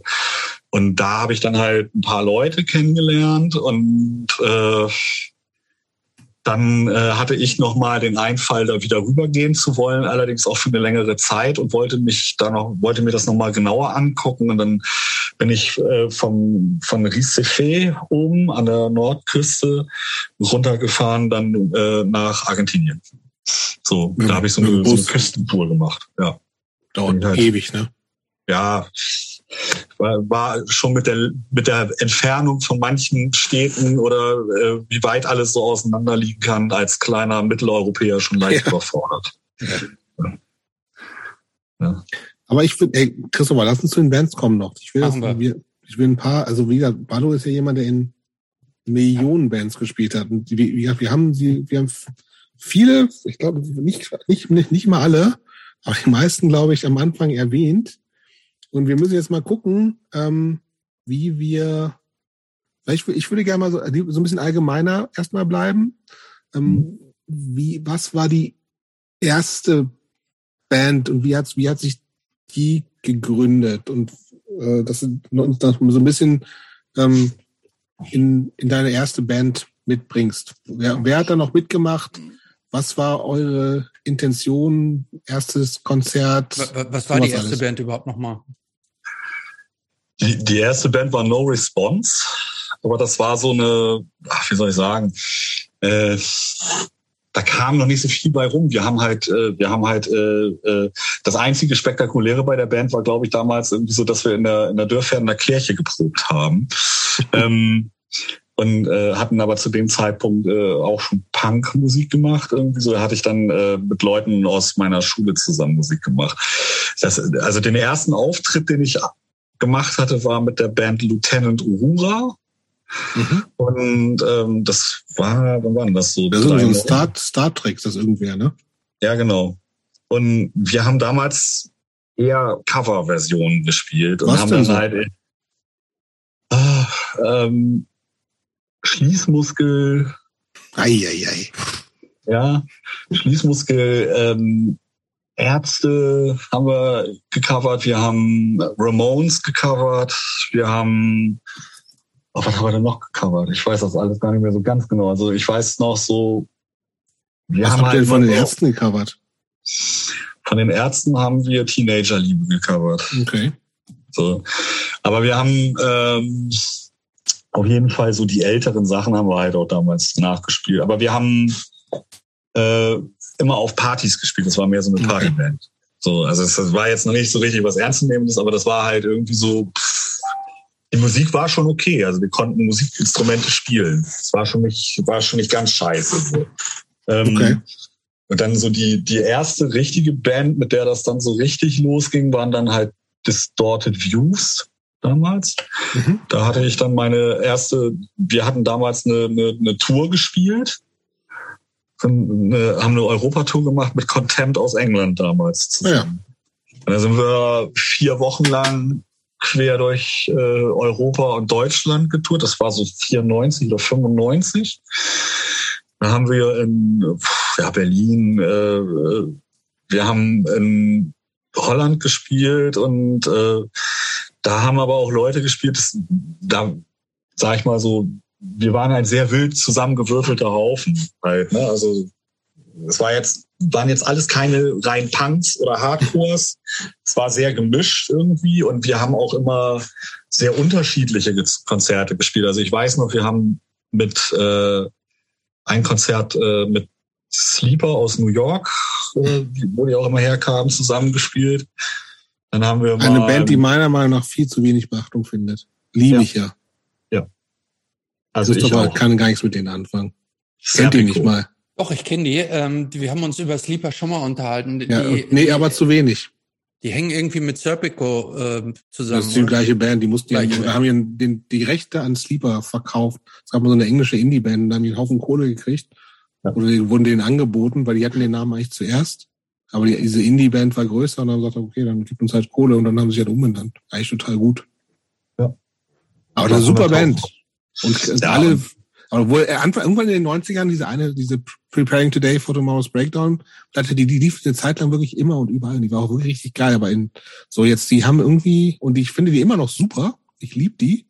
Schon, wir haben schon mal drüber gesprochen, aber es ist zu wenig, ehrlich gesagt. und ähm, ich möchte die Gelegenheit nochmal nutzen und das, deswegen kann ich gleich nochmal in der, in der äh, Woche, wo ähm, wir die, die Ballo-Folge posten, da kann ich nochmal am, will ich, will, vielleicht will ich aber nur Sleeper auf Facebook posten. Jeden Tag einen Song. Ja, Wasted Today, bitte. Gerne.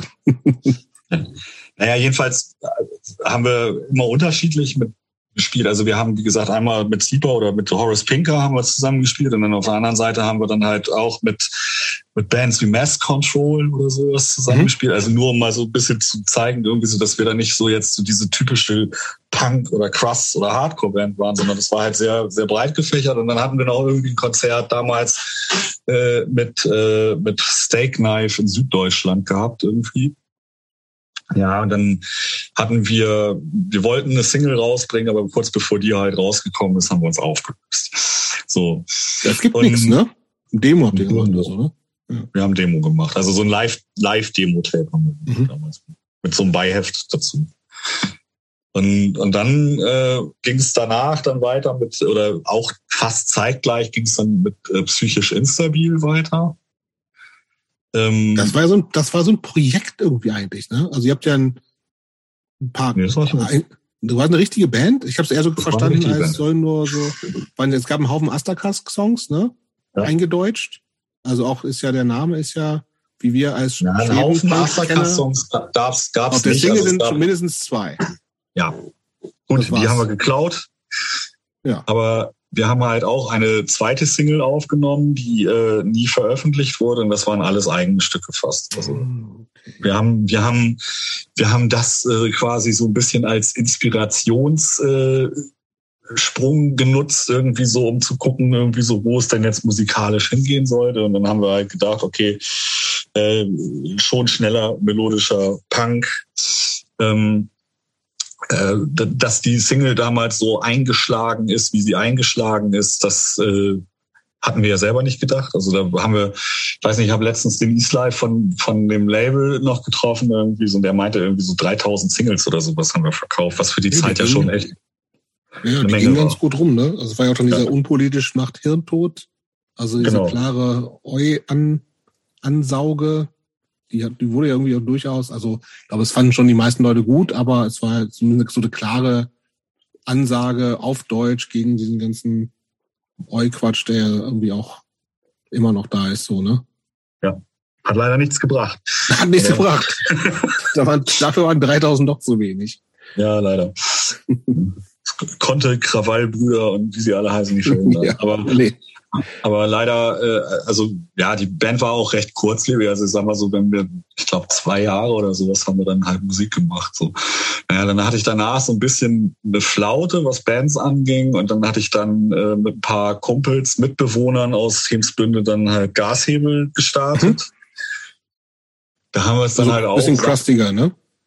Ja, so ich, ich also crustig, ja, ich, ich sag mal so, das ist schon recht heftiger deutscher Punkrock, also so ein bisschen, bisschen angerecharged vielleicht so. Mhm.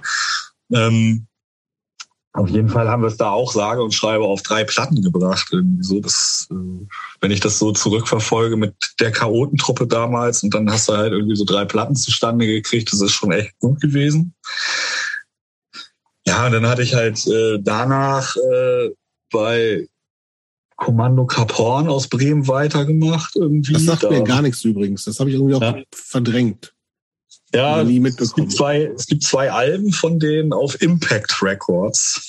Ah, die haben so ein komisches Schwein als Logo. Schwein mit Stahlhelm oder sowas, oder? Genau. Nee, das ist, das ist Idiots. Ach so. Aber also ist das nicht, gibt es nicht auch so ein Schwein mit, irgendwie verbinde ich Impact Records mit so einem Schwein. Ist ein bisschen, ein bisschen größeres Punk-Label, ne? Ja, sehr großes Punk-Label zu dem Zeitpunkt auf jeden Fall. Also die haben ja alles abgegrast, was so Deutsch-Punk anging, sag ich jetzt mal. Ne? Ja. ja. Ich habe aber auf den, auf den Alben selber habe ich nicht mitgespielt. Ich habe den einen oder anderen Songs habe ich mit arrangiert gehabt. Also bevor die Alben rausgekommen sind, bin ich halt auch schon ausgestiegen. Und dann hatte ich halt irgendwie bei, bei ähm, Rasterknast weitergemacht gehabt. So. Ja, das war dann das halt. Das war schon deine größte Band insgesamt so, oder? Oder in einem Konflikt? Ja, also größte Band weiß ich jetzt nicht, aber ich sag mal so vom Bekanntheitsgrad glaube ich schon, ja. Hm. War das so die.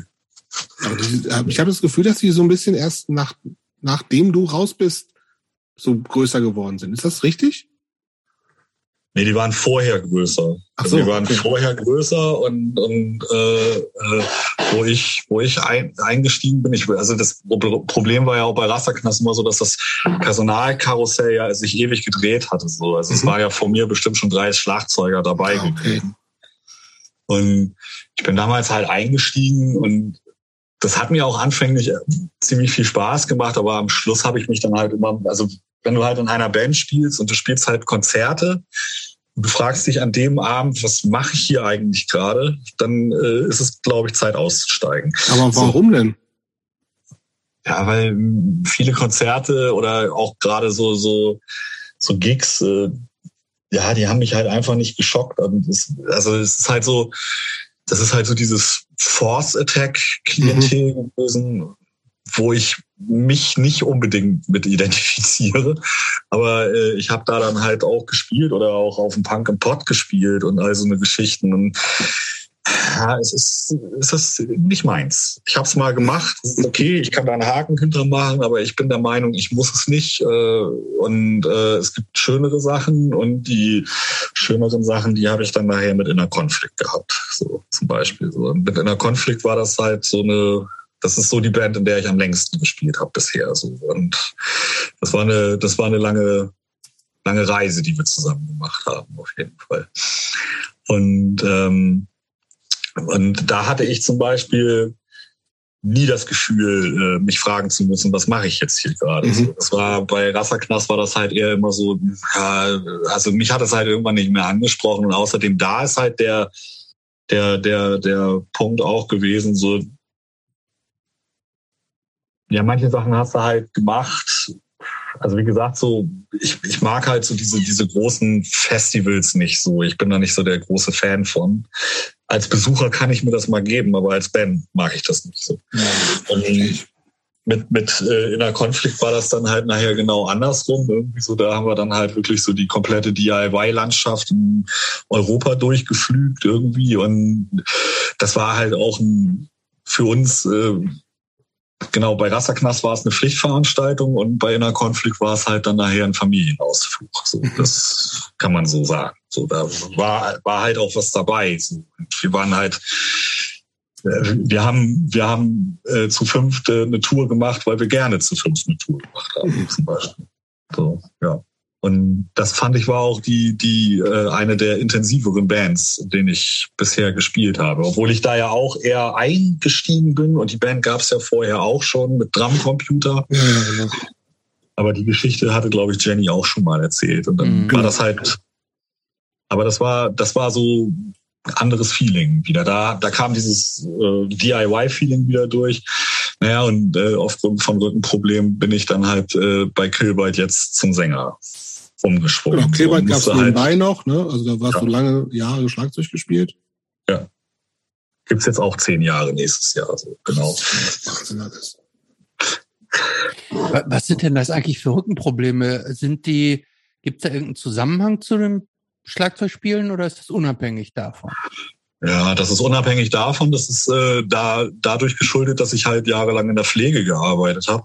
Und ähm, ich sage jetzt mal so, äh, ich habe halt äh, eine, eine kaputte Wirbelsäule, die wurde halt komplett zusammengeschraubt jetzt. Also ich habe halt hinten Implantate drin und das macht halt das Schlagzeugspielen eigentlich fast unmöglich.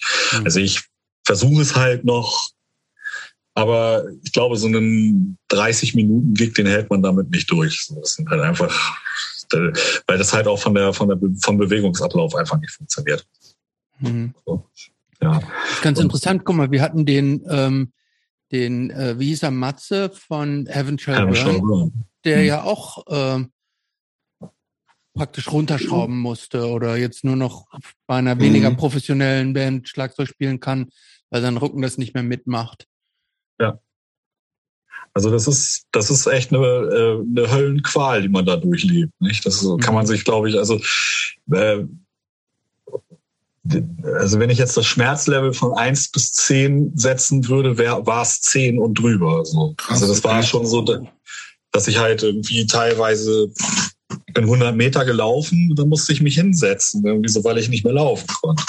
Und mhm. irgendwann war das halt so, so schlimm, irgendwie so, dass man mir dann halt gesagt hat, also entweder versuchen wir das jetzt durch eine Operation gerade zu biegen oder äh, der Nerv äh, durchtrennt sich da hinten und dann hast du höchstwahrscheinlich äh, das Problem, dass du dann halt nur noch an Krücken durch die Gegend laufen kannst. So, nicht? Und naja, dann habe ich halt das operieren lassen, ist klar.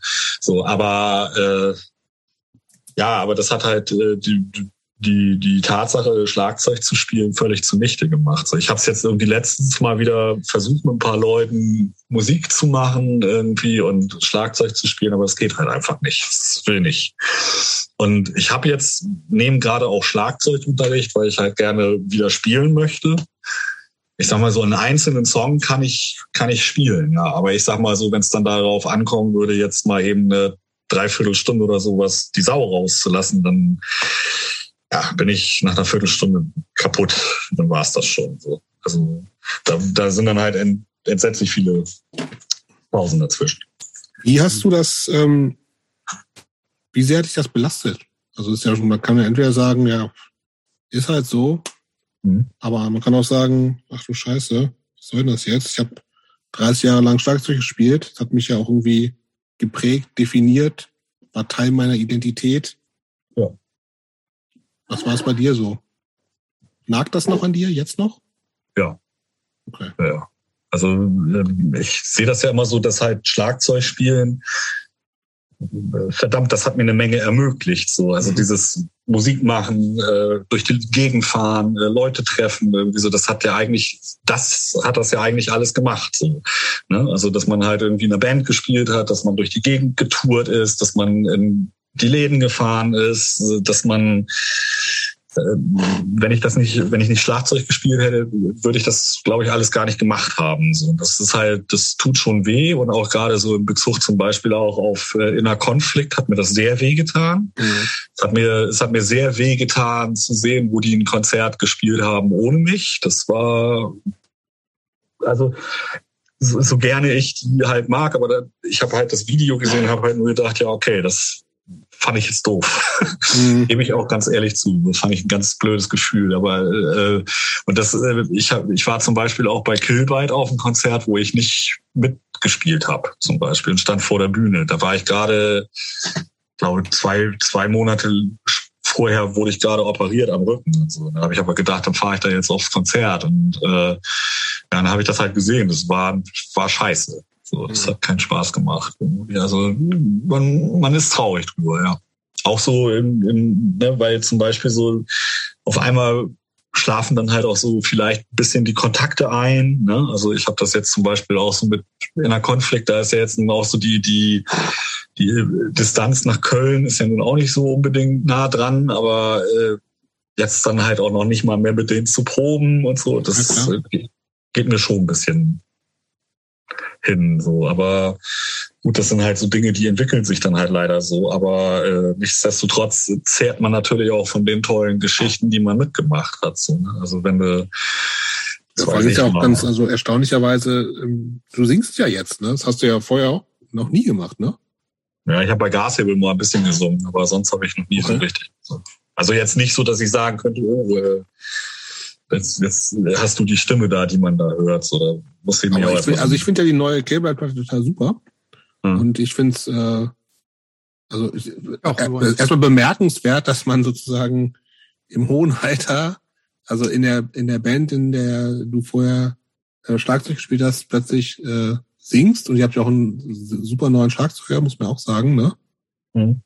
Den Pedro ähm, aus Brasilien. Genau. Ähm, Habt ihr schon, bist du schon aufgetreten als Sänger? Nein. Nee, ne? Corona noch nicht zugelassen. Nee, zugelassen. Aber also wir hätten vielleicht das ein oder andere Sitzkonzert spielen können, aber da haben wir keinen Bock drauf. Da warten wir noch ein bisschen. Aber ich mir jetzt auch, also das ist bestimmt auch weird, wenn du einfach noch nie irgendwie vorne gestanden hast. Ja, genau schön immer die Becken vor sich hängen gehabt und jetzt auf einmal genau. ja. ja. Ich ja. kannst du ja trotzdem ein paar Becken dahinstellen beim Singen.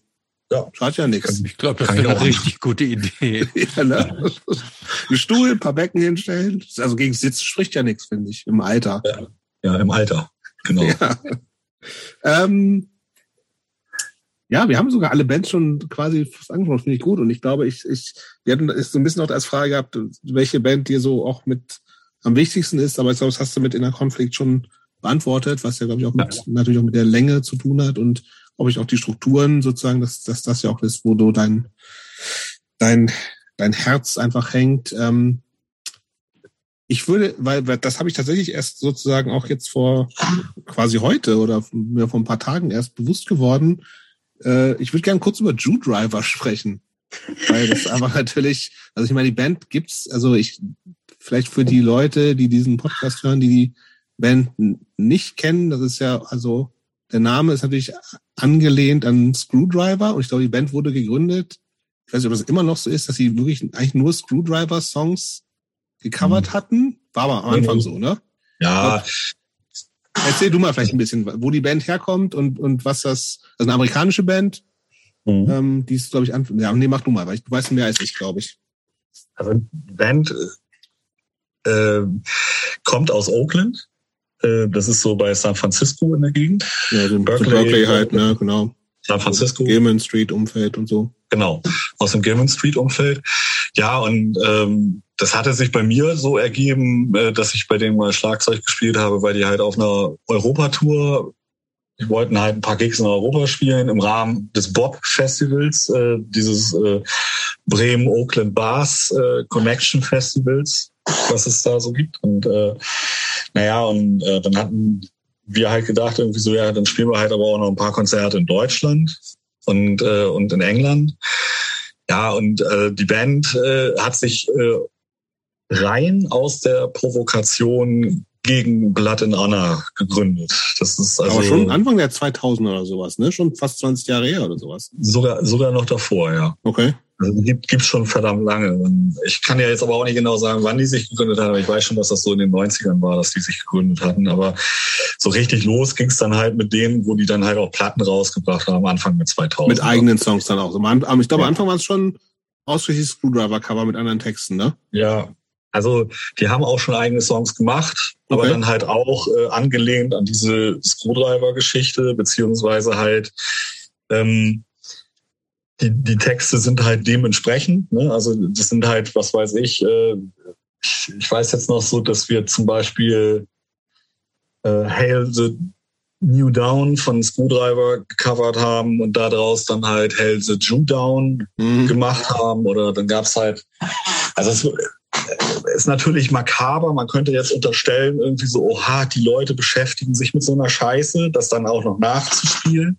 Mhm. Aber auf der anderen Seite war das halt auch so, äh, also es ist halt schon so derbe satirisch für Leute aus der aus dem rechten Spektrum, die fanden das alles gar nicht mehr lustig. Also es hat halt äh, zum Beispiel so in England hat das ja ganz hohe Wellen geschlagen, wo es halt auf einmal hieß irgendwie so oh Jew Driver spielen hier so. Da war dann halt wirklich also das ist ja gegenüber Ian Stewart eine Gotteslästerung, was da gerade mhm. stattgefunden hat. Ja und und ähm, das, das Witzige daran ist halt irgendwie so, dass sich die Band auch aus sehr unterschiedlichen Charakteren dann halt zusammengesetzt hatte. Also unter anderem spielte da ja hier Bill Florio von, äh, von Maximum Rock'n'Roll mit. Also der, der so ein Kolumnist von Maximum Rock'n'Roll, mhm. der der halt auch äh, in der New York Hardcore-Szene relativ aktiv war eine Zeit lang. Der hat äh, im ABC No Rio-Umfeld ziemlich viel gerissen. Und ähm, Tim, der Auswechselgitarrist für die Europatour, der hatte dann ja damals auch bei Sugote Gitarre gespielt oder Bad Influence. Ja, und der Sean äh, ist halt ein, ja, wie soll man sagen, also der, der hat, äh, der hat also, was das Thema Satire angeht, ganz schön den Schalk im Nacken. Der ist auch ganz schön mutig, muss man sagen, dabei irgendwie so, weil ähm, also in England das, äh, hätte es ja, nee, genau, weil ich denke, es sind, sind Jokes, die nicht alle gut finden. Vielleicht gerade in Deutschland nicht, hätte ich das Gefühl gehabt. Ja. Also, es finden viele Leute nicht gut, es finden auch sel selbst Leute nicht gut, irgendwie so aus den eigenen Reihen, sag ich mal so. Also mhm. es waren halt viele Leute dabei, die das sehr kritisch gesehen haben, was ich auch durchaus verstehen kann, wenn man sich äh, äh, reinzieht, irgendwie so, da, da, da setzt man sich mit solch einer Scheiße auseinander, um das mhm. dann halt auch noch nachzuspielen. so. Ähm, und ähm, ja, der, der äh, Sean, der hat ja halt, sage ich mal, die ganzen, der ja selber Jude ist, äh, mhm. der hat das halt alles äh, richtig krass auf die Schippe genommen. Ich meine, alleine schon sein Spitzname auf der Platte, Ian Stewart Steen, da, mhm. war, äh, da war der Drops gelutscht. Und in England war halt wirklich definitiv äh, also es gab so einige Eintragungen bei Blood and Anna, die dann halt irgendwie gemeint hatten, irgendwie so Kopfgeld und so. Ne? Äh, wir haben da halt auf dem Bob Festival gespielt, aber es war auch ganz klar, dass wir das äh, also nicht so rumposaunen. Okay. Also, ne? Und in Deutschland hatten wir halt ein paar Konzerte mit Jesus Kids zusammengespielt gehabt. Also das war sozusagen die Band äh, aus Hamburg irgendwie, die auf der Splitplatte von beiden mhm. da drauf. Das war ein ganz, also es war ein ganz lustiges Experiment eigentlich. Ich bin da eigentlich auch eher nur so zufällig reingerutscht, irgendwie so, weil die, die äh, halt einen Schlagzeuger gesucht haben und dann hatten die mich halt gefragt, ob ich da Bock drauf hätte. Und dann habe ich halt gesagt, ja, warum denn nicht? Also so ein, so ein Joke mache ich mir auch gerne mal mit, aber hm, okay. ja. Kann man sich die Platten anhören von denen? Ja, finde ich schon, durchaus. Ja? Ja. Also das ist jetzt nichts nichts bahnbrechendes, aber wenn man halt Bock auf so so etwas rumpeligen Punkrock hat, dann kann man sich das anhören. Ja. Okay. Willst du noch was zu Bands wissen, Christopher? Nee, ähm, ich würde ähm, ich würde tatsächlich zum, zum nächsten großen Punkt kommen. Doch, nee, was ich noch von Bands wissen wollte, ist, ob es irgendein ein Release gibt, auf dem du mitgespielt hast, auf den du so besonders stolz bist. Du hast wie viel, tausend, auf tausend Platten hast du mitgespielt? Ja. Ähm, Gibt es da irgendeine, wo du sagst, die liegt dir besonders am Herzen oder da habe ich eine besonders gute Leistung gebracht? Sowas. Oder gibt es Also ich fand äh, die letzte Inner Conflict, die wir gemacht haben, diese einseitig gespielte Mini-LP, ähm, die äh, Manhattan nenne ich sie. Mhm. äh, die, äh, Finde ich, das ist ja auch eine ganz tolle Platte. Ich habe ja, super Platte für ja. ja. ja. Das ist so, das ist so eins, wo ich sagen muss, pff, ja, das, äh, also das stimmt für mich persönlich von Anfang bis Ende alles. Also das war selbst der Aufnahmeprozess hat da unheimlich Spaß gemacht. Äh, auch mit dem äh, mit dem Christoph, der äh, uns in äh, Köln aufgenommen hatte, diese ganze Atmosphäre im Studio und so, das war halt einfach klasse, so auch wie wir die Platte und auch die Songs geschrieben haben. Wir haben die wirklich äh, komplett zusammen gemacht so und wenn ich das Ergebnis so sehe, was dabei am Ende rausgekommen ist, also ich hatte die das erste Mal äh, dann im Auto gehört, irgendwie so, wo ich die MP3s rübergeschickt bekommen habe, damals vom Carlo, und das war für mich unfassbar. Da habe ich gedacht, so, was ist denn das für ein, für ein geiler Sound? So, also da muss ich sagen, das ist so eine Scheibe, mit der ich unfassbar zufrieden war oder oder auch glücklich bin. Und halt auch mit der neuen Killbyte-Scheibe. Da bin ich auch total äh, glücklich mit, weil ich halt, das war mein jetzt ein ganz anderes, ich sage jetzt mal, Instrument, was ich da äh, benutzt habe.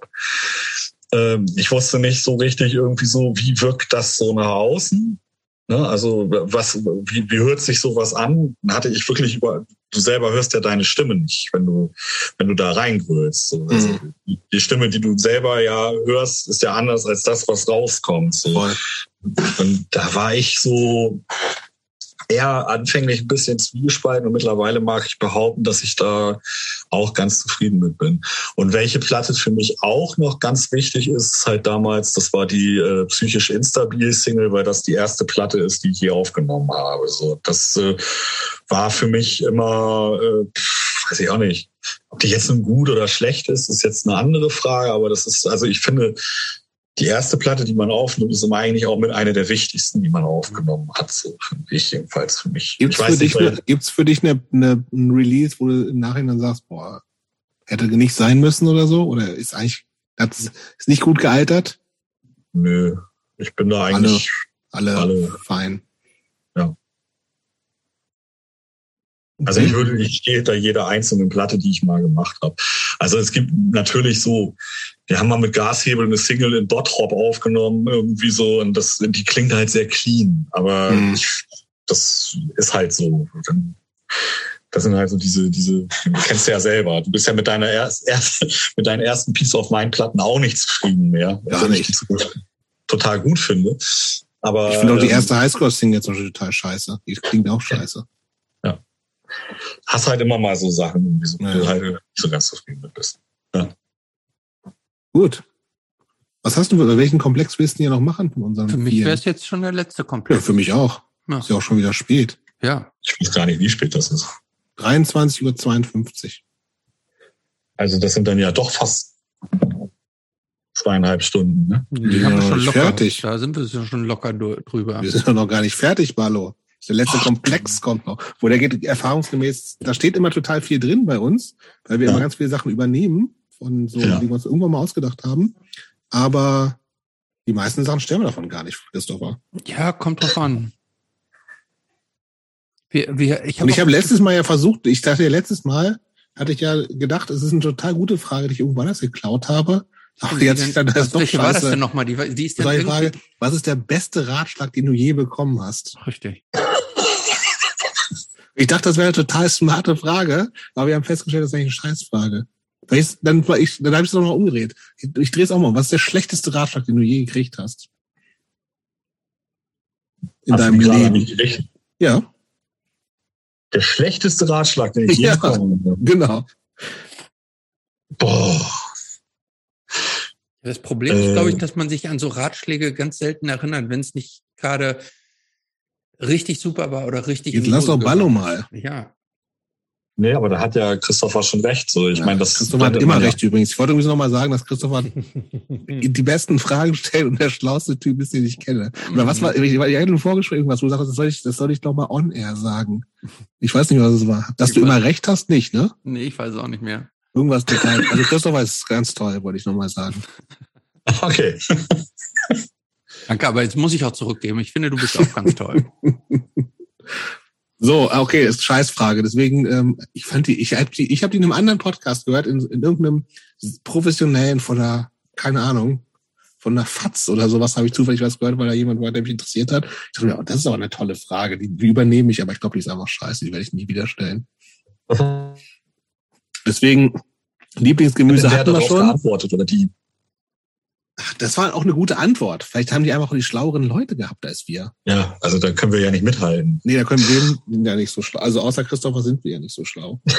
Ah, Deswegen, ähm, und Christopher war ja schon da, also so könnte ich ihm die Frage stellen. Das geht ja jetzt leider nicht mehr. Ich hätte auch So. darauf keine Antwort. Und was, guck mal, was hier ist so eine Frage, die finde ich eigentlich gut. Aber das ist auch, die ist eigentlich fast schon beantwortet. Was ist die teuerste Anschaffung, die, die du je getätigt hast? Das war er wahrscheinlich der. Tourbus. Die ich teuerste. Anschaffung? Ja, Nee, der Bus. nee die, die teuerste Anschaffung war damals äh, das äh, Dach zu erneuern auf einem Haus, was ich von meinem Vater geerbt hatte. Das Oh, war die Dach ist, teuerste. teuer, Dach ist teuer, ne? Genau. Das Haus habe ich nicht mehr, aber das war damals die teuerste Anschaffung, die ich gemacht habe. Okay. Ja. So einen Scheiß muss sich auch manchmal kümmern, wenn man Eigentum hat, ne? Ja, fürchterlich. Eigentum Nervt. ist auch nichts. Okay. Was, Ja, was stellen wir denn noch? Ja, ich stelle mir die Frage, ähm, ob du, ob, gibt es bei dir so eine Art Lebensplanung?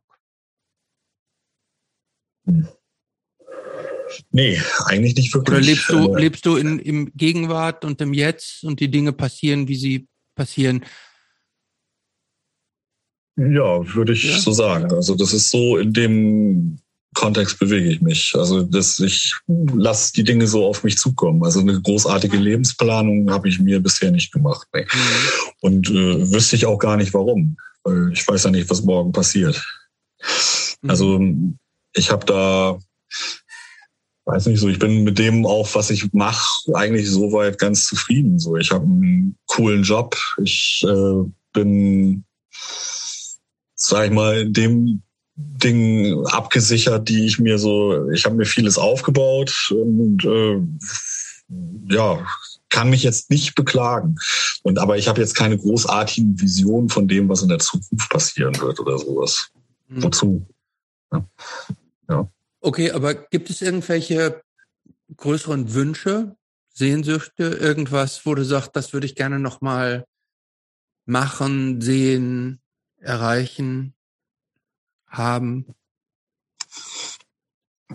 Also es gibt es gibt Visionen, die ich habe und äh, die äh, meine Wünsche, die ich habe, irgendwie so, dass ich also das hört sich jetzt vielleicht so ein bisschen klischeehaft an, aber ich möchte halt gucken, dass ich so lange wie möglich gesund bleibe. Also weil gerade auch so durch diese ganze Geschichte so mit diesem Rückenkram, diese ganzen Schmerzen und so, das hat mir halt schon gezeigt, irgendwie so, dass das echt, glaube ich, ein hohes Gut ist, was man so hat, wo man halt drauf aufpassen sollte. Ich bin und ich wünsche mir halt auch irgendwie so, dass äh, ja, vielleicht ist das auch so ein bisschen, wie soll man sagen, naiv, aber ich habe, ich gebe trotzdem die Hoffnung nicht auf, dass vielleicht manche Dinge besser werden. Also ich weiß nicht, im Moment ist es ja alles äh, doch äh, recht, äh, recht äh, scheiße, so was äh, auf unserem Planeten abgeht, wie der Mensch mit seinem Planeten umgeht und so. Und ich hoffe immer noch, so dass es da vielleicht noch mal so eine Kehrtwende gibt irgendwie. Auch für, wo, wo wir gerade nochmal über das ganze Gesundheitsthema sprechen, also ist also sowohl Rücken als auch Psyche, ist das alles eigentlich jetzt sozusagen gut im Moment Ja. gerade oder sind das auch Sachen, wo du denkst, kann beides vielleicht nochmal wiederkommen? Ja, also beim Rücken ist es halt schon so, dass ich da schon äh, hin und wieder noch immer meine meine Wehwehchen habe irgendwie. Und da können auch gewisse Sachen wiederkommen. Also da, die, die Chancen, dass das wieder zurückkommt, ist, steht nicht schlecht. Also eigentlich mhm. ist das, also wenn man so eine, so eine Gleitwirbelgeschichten hatte, und ich hatte da ja auch ganz viel so mit kleinen Tumörchen und Zysten zu tun, dann ist das halt, das kann halt immer wiederkommen. Ähm, ja, Psyche? und psychisch bin ich eigentlich ziemlich gefestigt mittlerweile.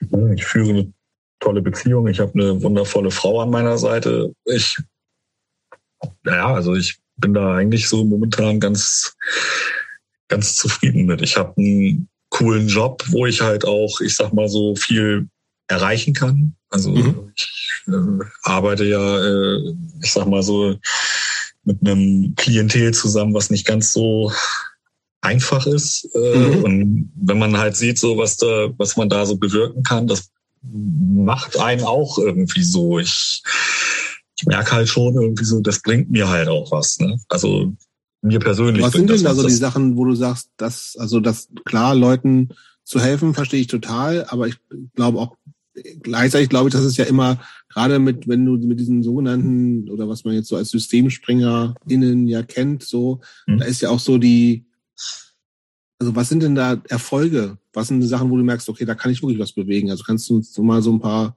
paar Beispiele sozusagen sagen, wo du Sachen sind, okay, das, wo du merkst, das ist total richtig und wichtig, dass ich das da mache. Mhm. Also ich habe, ich habe eine ganze Zeit lang eine, eine junge Frau, also jetzt mal so ein Beispiel. Ich habe eine genau. ganze Zeit lang eine junge Frau betreut, die, äh, die war äh, ja, hochgradig alkoholabhängig, hatte einen kleinen Sohn.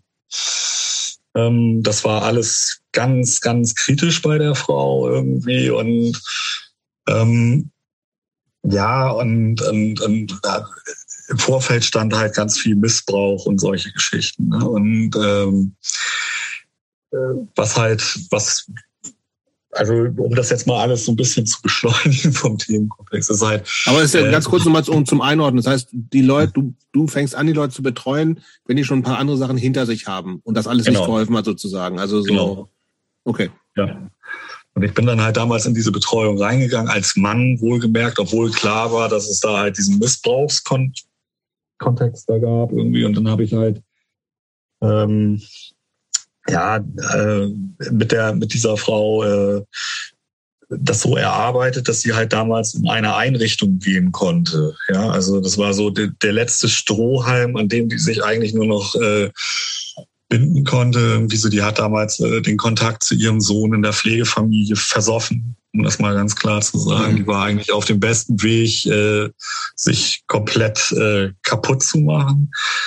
Und äh, da hatte ich das damals äh, geschafft, sie davon zu überzeugen, dass es gut wäre, wenn sie halt in eine Einrichtung ziehen würde.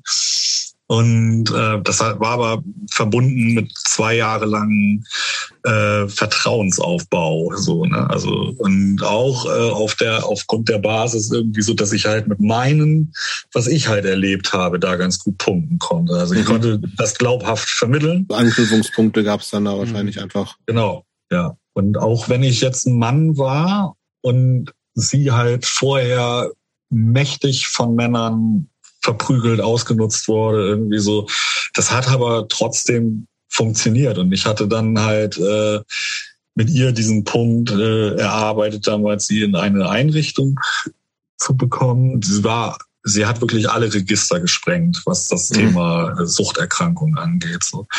Jetzt habe ich sie vor gut einem Jahr äh, auf der Straße wieder getroffen als lebhafte junge Frau in einer glücklichen Beziehung äh, und äh, sie wohnt jetzt seit ungefähr einem halben Jahr jetzt das erste Mal wieder, seitdem das alles so schiefgelaufen ist, in einer eigenen Wohnung und äh, hatte dann mir erzählt, dass sie auch wieder Kontakt zu ihrem Sohn hatte und dann habe ich halt gedacht, okay, dann hast du was richtig gemacht. So. Und das sind dann halt so Dinge, die die pushen einen dann dabei. Mhm. Ja und ähm, Oder, da kann man äh, richtig stolz, stolz drauf sein, auch so, ne? Also ist klar. Ja, wenn man, wenn man es halt mal geschafft hat, so eine, so eine harte Nuss zu knacken. So, ne? Und das ist halt sowas, äh, also ich habe, äh, also mein Job, der, der, der äh, ist davon abhängig, wie gut ich eine Beziehung aufbauen kann. So und wie ehrlich das ich das halt auch meine, so ne, was ich da halt mache. So und dass ich nicht irgendwie jemand bin, der hier nur immer stumpf sanktionieren will oder irgendwelchen Leuten irgendwas wegnehmen will. Das wird ja auch immer ganz gerne damit in Verbindung gebracht, sondern ähm, ich habe meine eigenen Erfahrungen gemacht und äh, ich will anhand dieser Erfahrungen das will ich den, den Leuten halt auch irgendwie wiedergeben und auch signalisieren, Leute, das geht halt auch. Man muss halt dabei auch ein bisschen äh, äh, im Hinterstübchen haben, dass es da manchmal auch mit Leuten, äh, dass ich da dass ich es auch mit Leuten zu tun habe, die zum Beispiel eine geistige Behinderung haben oder sowas. Ne? Mhm. Also da ist das mit diesem, mit diesem Beziehungsaufbau nicht ganz so einfach. Mhm. Aber die, die, äh, das klappt auch, ganz klar. Also es kann äh, entweder klappt oder es klappt nicht, aber in den meisten Punkten hat es bisher immer geklappt. Kann aber so äh, wendest du dann auch manchmal so ein paar Tricks an, die mit dir angewendet wurden? Dass du so Buntstifte dahin legst und sagst so von, mach mal einen also Regenbogen ich, oder sowas? Ich, oder dass du äh, mit den hab... Leuten dir die vorbeiziehenden Vögel anguckst? ja, mache ich auch. Ich provoziere, ja provoziere okay. manchmal. Was, was soll das eigentlich? Ich, verstehe, also ich habe das. Was, was bringt denn die Provokation? Was eine Provokation mhm. Also, also ja, in so einer Therapie um, im Umfeld, sage ich mal. Das, das, das, das Ding ist halt, äh, was, was sowas halt bringt, ist, ähm, ähm, um gewisse, um gewisse äh, Gefühle aus jemandem herauszukitzeln. Also manche Leute, mit denen du da arbeitest, irgendwie so, die, die, die sind ja mehr als emotionslos. Die, passiert ja eigentlich. Die haben so ihre Mechanismen irgendwie auch vielleicht so, ne? Ja, also sind sehr verschlossen. Ja, mhm. manchmal muss man, um an jemanden überhaupt ranzukommen, irgendwie auch mal eine Methode anwenden, wo man halt sagt, so okay, damit kann ich ihn aus der Reserve locken. So und wenn und wenn diese Reaktion auch einfach nur jetzt der blanke Zorn ist auf meine Person, aber dann habe ich schon was erreicht. So, okay. ne? und, und meistens fängt es dann damit halt auch an. Aber das, ne, aber äh, was zum Beispiel, ich bin zum Beispiel so ein bisschen, äh, der, ich bin ein Meister der paradoxen Interventionstechnik, falls euch das was sagt. So, Mir nicht, erklärt mir auch nicht. Ja, also es ist halt so, dass man, dass man Dinge macht oder oder ähm, die, die der Gegenüber von dir nicht erwarten würde. So und und, und damit kannst du manchmal hm.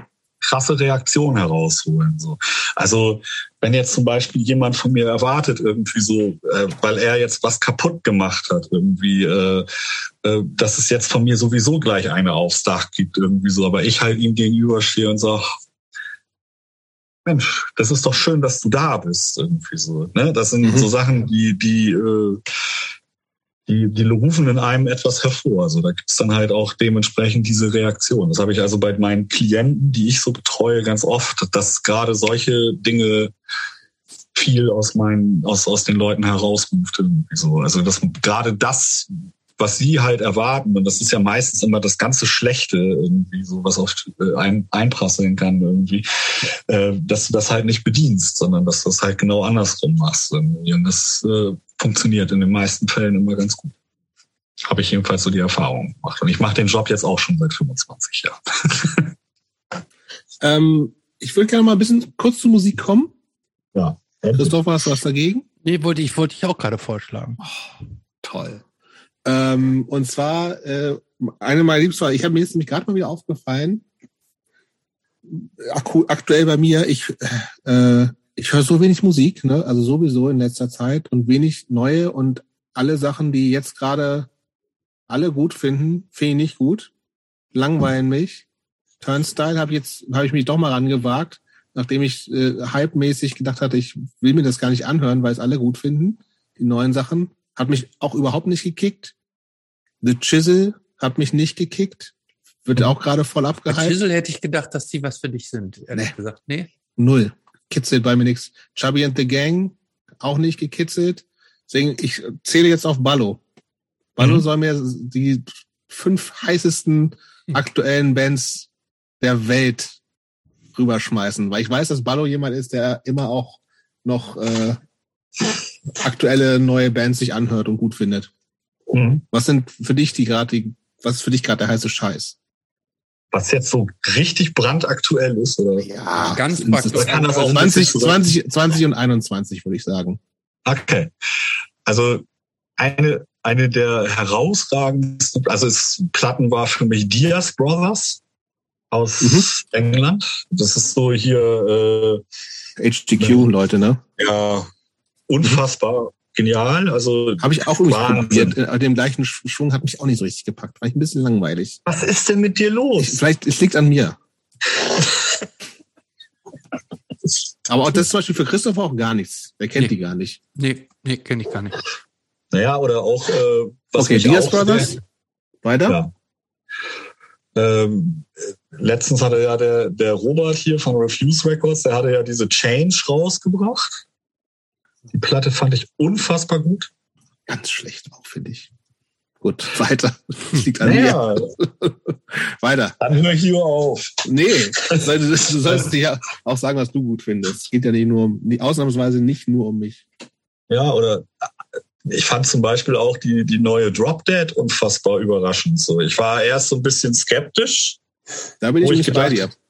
Ich finde die super. Ja, also erst, erst habe ich die gehört, so dann dachte ich so, das ist doch nicht Drop Dead, weil ich halt die immer mit dem alten Sound, äh, den, den Kellergeknüppel in Verbindung gebracht hatte, was ich auf den alten Platten von denen hatte. Auf einmal kommt dann halt so diese neue LP und ich war erst so, mm, und dann auf einmal. Das hat so ein bisschen was von Metallica. Hä? Das hat so ein bisschen was von Metallica, finde ich. Ja, das ist aber ein krasser Vergleich. Ja, aber irgendwie so fand ich gut. Ja, die, hat, die hat mich auch auf jeden Fall ganz gut weggebracht. Aber es ist keine neue Band. Nein, aber es war eine neue Platte. Das ist doch, wir haben hier nicht von okay. neuen Bands geredet. Ähm, ja, und jetzt fange ich gerade an, irgendwie ein bisschen zu. Kennt ihr eigentlich äh, da, weil äh, kennt ihr Kanal Irreal? Das ist eine, eine neue Band von relativ neue Band von dem Martin äh, weiß gar nicht, wie der Nachname sich genau aus, von Los Crudos. Crudos und ähm, Limrist, okay. Äh, genau. Okay. Nee, sagt mir, nee. Ähm, ja, schade, wenn ihr sie nicht kennt, dann können wir jetzt nicht drüber sprechen. Ähm, Bitte später einmal verlinken. Wird erledigt. Machen wir. Gar nichts. Kanal Irreal heißen die. Die sind so ein bisschen anders, nämlich als die Bands, die der sonst so macht. Äh, und ähm, ich fand sie aufs erste Hören, mir waren sie zu glatt. Ähm, aber ähm, ich wäre bereit, meine Meinung dazu zu revidieren. Aber wenn ihr mich jetzt noch, wenn ihr dazu nicht beitragen könnt, dann. Können wir nicht. Hm. ja, ich Wobei, meine, ich, äh, ich habe neulich ja bei Ballo quasi eingekauft. Ähm, das kommt äh, auch nochmal natürlich irgendwie ähm, für alle Leute, man kann bei Ballo Platten kaufen. Ähm, unter anderem äh, was wie ich sehr gut fand übrigens, natürlich auch nicht gerade eine ganz neue Band, äh, die neue Cluster Bomb Unit Single, die aber auch schon vor sieben Jahren aufgenommen wurde oder so, ne? Genau, ja. Aber jetzt rausgekommen, also nicht ganz aktuell, aber eine super Single. Aber ähm, und das ist tatsächlich eine Band, die, die, die ich gut fand und die ich lange nicht äh, oder nie, vorher noch nie gehört hatte, die du mir empfohlen hast. Es war ein Tuna, eine brasilianische ja. Band, Punkrock-Band. Mhm. Ähm, die fand ich super. Die werde ich auch verlinken. Das ist eine gute ja. Band. Und die hast du mit rausgebracht, ne? Ja. Die und diese Franzosen, wie hießen die noch? Chicken Skin? Chicken's Call. Chicken's Call. Auch eine gute ja. Band. Ja. Unfassbar. Doch gute, doch gute Sachen, das stimmt. Unfassbar viel Charme. Ja, aber auch schon ein bisschen älter, ne? Paar Jährchen jetzt. Ich glaube, die war jetzt von 2017 oder so. Ist also auch schon vier Jahre. Vier, fünf ja, Jahre. das geht immer so schnell. Planst du denn labelmäßig gerade eigentlich noch irgendwas? Ja, also bin gerade fett dabei. Ähm, Was kommt? Äh, also ich mache jetzt eine LP mit einer Band aus Wales, die heißen Social Experiment. Das mhm. sind so Leute, was ich ganz gut finde, eigentlich alles sehr unbeschriebene Blätter, keine alten Szenehasen so. Mhm. Also das sind halt so, es ist eine relativ frische Band, obwohl die Bandmitglieder alle schon ein bisschen älter sind. ist halt so melodischer Anarchopunk aus, aus England. Da habe ich so eine kleine Schwäche für. Ähm, ja, und jetzt äh, habe ich gerade äh, mit Frontalangriff den frontalen, äh, also aus Berlin kommen die halt. Äh, da habe ich jetzt halt auch, äh, kommt jetzt auch eine LP raus. Und ist halt. Das ist aber auch Wissen wieder, ne? Ja, und ist halt auch so, ich sag jetzt mal, lupenreiner Deutschpunk. So wie man da Bock drauf hat. Also es kann gerne auch mal stumpf sein, das finde ich immer sehr schön. Ja, und was ich halt auch noch gerade dabei bin, ich mache jetzt gerade eine äh, Dokumentation über die Bremer Punk und Hardcore. Wir haben es angesprochen, genau.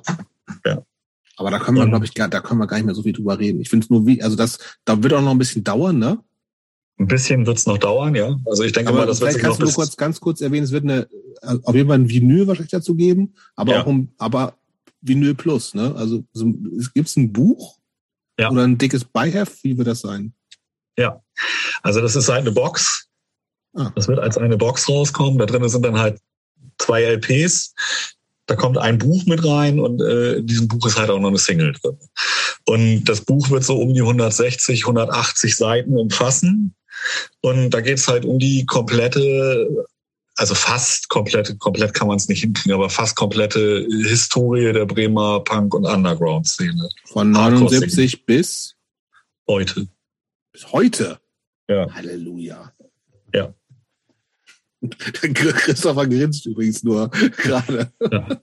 ja. das ist, das ist halt, das ist halt eine krasse Herausforderung. Aber das, das klingt nach einem Projekt, das, was auch in 15 Jahren noch nicht fertig sein könnte, wenn man. Ich, ich gehe, ich gehe davon aus, dass es äh, Teil 2 geben wird irgendwann und das jetzt erstmal Teil 1 ist, aber das habe ich jetzt noch nicht so ganz äh, äh, wie soll ich sagen, also ich will jetzt erstmal gucken, dass ich den, dieses Ding fertig mache, so wie es jetzt halt aussieht, so und dann, also ähm, da sind, also es ist äh, erstaunlich, was das so für ein buntes Mischmasch wird irgendwie so. Also dann, da, da, da kommen ja schon auf der Hand bei dieser Zeitspanne, ne?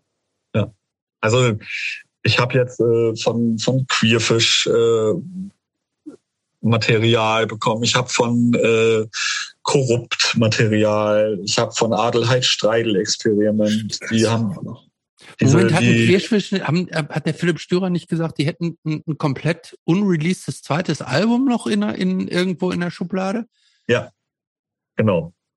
Das ist und, das. Und davon, von dem hast du ja. jetzt Material veröffentlicht, äh, abgegriffen. Ja, super. Ja, ja, habe ich halt einen Song abgegriffen. Ich habe äh, ähm, es gibt dann noch Carol, dann hast du äh, jetzt äh, die ganzen alten Bands, so wie Niveau Null, ähm, also gerade so dem, dem, dem 80er Jahre Punk, irgendwie so Niveau Null, eine der wichtigsten Bands äh, aus, aus Bremen eigentlich für mich. Wie gehört zum Beispiel. Ja, dann, dann hör dir mal den Song Nazi an von Niveau Null, ist echt mhm. geil. Also wenn du so auf so minimalistischen Punkrock à la Buttocks oder sowas stehst, dann... Wenn der hart genau, genug ist, ja. Ja, dann der ist, okay. der ist gut. Ähm, oder ja, so eigentlich eher so so Botox abwärts, so die Richtung halt irgendwie so ein bisschen. Ne? Aber Jetzt auch bin ich raus, aber einfach mal an. Ne? Mache ich gerne. Ja, oder dann gab's halt damals auch Party Dictator. Irgendwie, die darf man halt nicht vergessen. Ähm, Acid Rain Dance, äh, ja, die ganze Sistral Mörser, äh, Acme, Bespoke. Ja, ja, und dann wie das die ganze echte Punk noch, ne? Korrupt, was du schon gesagt hast. Ja. Ähm, so einiges. Es wird, es wird spannend. Ich weiß noch nicht so genau, wie viele Songs da jetzt drauf sein werden. Äh, ich bin jetzt gerade am, am Zusammenstellen der ganzen Geschichte. Ja, und äh, habe eine Menge Unterstützung dabei von vielen Leuten. Man wird es halt sehen. So, mhm. vielleicht gibt's auch noch einen zweiten Teil, weil es der erste Teil nicht hergegeben hat, so die Vollständigkeit. Je nachdem, wie man da gerade Bock drauf hat. Aber ganz groß inspiriert hat mich dabei halt dieser äh, Wenn kaputt, dann wir Spaß-Sampler, den damals äh, Real System da rausgeknallt mhm. hat den fand ich, den finde ich nach wie vor saugeil. So und sowas in der Art wollte ich mal machen, weil es gibt über Berlin, es gibt über Hamburg, es Hamburg, gibt über genau. Hannover, über München, gibt's halt Single, äh, gibt's halt LP-Sampler. Und irgendwie so an Bremen ist das alles so ein bisschen vorbeigeschraubt. Dabei finde ich, ist Bremen halt eine sehr interessante Szene gewesen. Ja. Und ist es immer noch. Kommen ja total viele geile Bands im Moment gerade wieder an den Start. So, ne? Also so, äh, ich kann mal so ein paar, paar Tipps geben. Also Bitte. In, Inferno Personale aus, aus äh, Bremen gibt's jetzt gerade. Die haben, kann man über Bandcamp sich reinziehen. Auch total gut sind. Die äh, haben auch ein Tape, oder? Also ähm, ja. ich glaube, das habe ich sogar. Ja, das habe ich. So ein bisschen, so ein bisschen, äh, ich finde ja so ein bisschen, so ein bisschen totalitär angehaucht. Ja, genau. Ja. ja. Ja, total so ein bisschen Geschepper. Und dann halt, äh, ja, dann gibt's halt in meinen Augen, die sind ja auch immer noch aktuell, sind dann halt Terra Flop. Das ist halt so eine Nachfolgeband von Party Dictator. Die finde ich zum Beispiel ziemlich geil. Ist halt auch so recht straighter Punk, Rock'n'Roll irgendwie. Oder Defekt, Defekt kann ich auch nur empfehlen. Also das, das ist auch so. Irgendwas. Ja, äh, ist so ein bisschen so mit Leuten hier von, von Murat Fingers und, und, und äh, so. Aber es ist halt so ein bisschen Garage-mäßig, mhm. alter 77er. Aber ist auch ganz geil. Kann man auch mal durchaus irgendwie sich reinziehen. Also es ist halt so, was, was mich halt so an der ganzen Geschichte, wo ich dann halt angefangen habe, das mal so ein bisschen zu recherchieren, wie breit gefächert der ganze Scheiß auf einmal ist. Voll. Ja, ja, das finde ich halt interessant. Das war halt so, ja, mag ich. Das ist so das nächste Projekt und dann wollen wir mal gucken. Vielleicht haue ich danach auch in den Sack. Nee, mache ich nicht, aber. ja, warum auch? Kann man wieder anfangen. Ja. Label hast du schon mal irgendwann aufgehört gehabt, oder? Genau. Ja, das ist, alles ist möglich. Finde ich gut. Dann sagt man, ähm, hört auch und dann macht man trotzdem mal. So in Ordnung. Spricht ja. überhaupt nichts dagegen, finde ich. Ähm, ich würde schon fast zur letzten Frage kommen. Ich, ich habe noch eine vorletzte Frage und zwar, Bitte. was sind denn deine, ähm, da, denn da habe ich tatsächlich noch überhaupt kein Gespür für. Was sind denn eigentlich deine fünf All-Time-Favorite Bands? Das kann ich nicht sagen, weil das, äh, ja, aber das sind zu wenig. jetzt halt das zu sagen. Dann mach zehn in also, also unbestimmter Das ist alles bei Ballo. Ja, alles für alle. ja, aber da ist, bei Ballo ist bei Ballo ist englischer Punk dabei, bei Ballo ist ja, aber sag, so jetzt leg es ihm doch nicht, leg es ihm doch nicht in den Mund. Ich kann es ja beantworten jetzt, einfach. Aber du sollst es doch nicht für ihn beantworten. Ach so, schade. Ja, also ganz oben über allem sind Ramones. So, Punkt. Mhm. Ramones ist meine absolute Lieblingsband. Und äh, auf jeden Fall auch eher 80, ganz klar. Die sind bei mir ganz weit oben. Mhm. Ich bin, äh, ja, so Descendants und All sind für mich ganz weit oben. Ähm, ich finde, jetzt muss ich mal ganz krass überlegen gerade. Ja, also ich mag Venom unheimlich gerne. So, also gerade die Black Metal ist so eine meiner absoluten Lieblingsscheiben. Und dann habe ich auch wieder so einen so so einen Hang zu, ja, ich weiß nicht, also letztens habe ich mir wieder äh, die erste Toxoplasma reingebrettert und die finde ich von vorne bis hinten genial. So, ja. Das sind so meine fünf, die ich jetzt aufzähle. Mhm. Das ist ein ganz schönes Durcheinander. Ja, da sind noch gute Sachen dabei. Ja. Okay. Du willst die letzte Frage jetzt machen? Du nicht? Doch. Äh, wir haben ja, wir haben ja den Hinweis gekriegt, wir sollten mehr in die, in, in die Kulinarik gehen. Das haben wir diesmal nicht so viel gemacht. Ne? Doch, Lieblingsgemüse Spinat, ganz am Anfang. Ja, gut. Das ist Kulinarik ohne Ende. Meinst du, das ja. war's? Okay, dann letzte Frage. ja, okay, aber nee, dann vielleicht äh, doch noch, ne? Also, was kochst du am liebsten, Wallo? Bist du auch ein Kocher? Bist du ein Kocher? Ich koche gerne, ja. Und was kochst du am liebsten? Dann, was schmeckt am besten bei dir?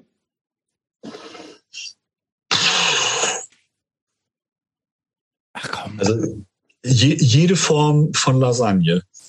Okay. Okay. Also da, bei, bei Lasagne kann man sich austoben. Da kann man eigentlich alles reinschmeißen. Ach, das finde ich schwierig. Ja, dieses was, mit dem alles reinspeisen finde ich ja auch in der Tat einen ganz schwierigen Ansatz, weil alles irgendwie reinschmeißen schmeckt nämlich in der Regel gar nicht gut. Nur weil alles ist ja nicht, also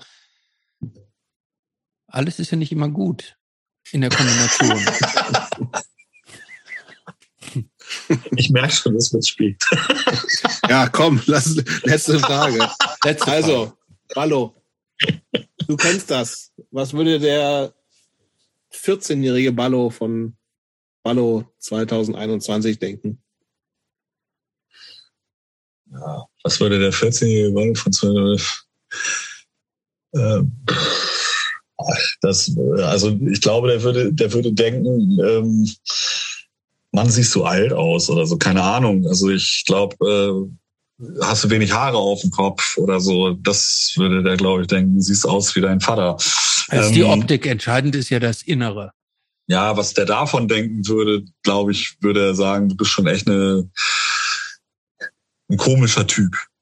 So, keine Ahnung. Also es ist halt äh, ganz schwierig für mich jetzt gerade so eine Frage zu beantworten zu so einer späten Stunde. Ähm, hat hat äh, ich, ich glaube der der Ballo mit 14 würde den den Ballo von heute gar nicht treffen. Okay. Von daher so würde ich das jetzt sehen. Das ist auch eine Antwort. Absolut. Ja. Vielen Dank. Danke, Ballo. Ja. Ich bedanke mich auch.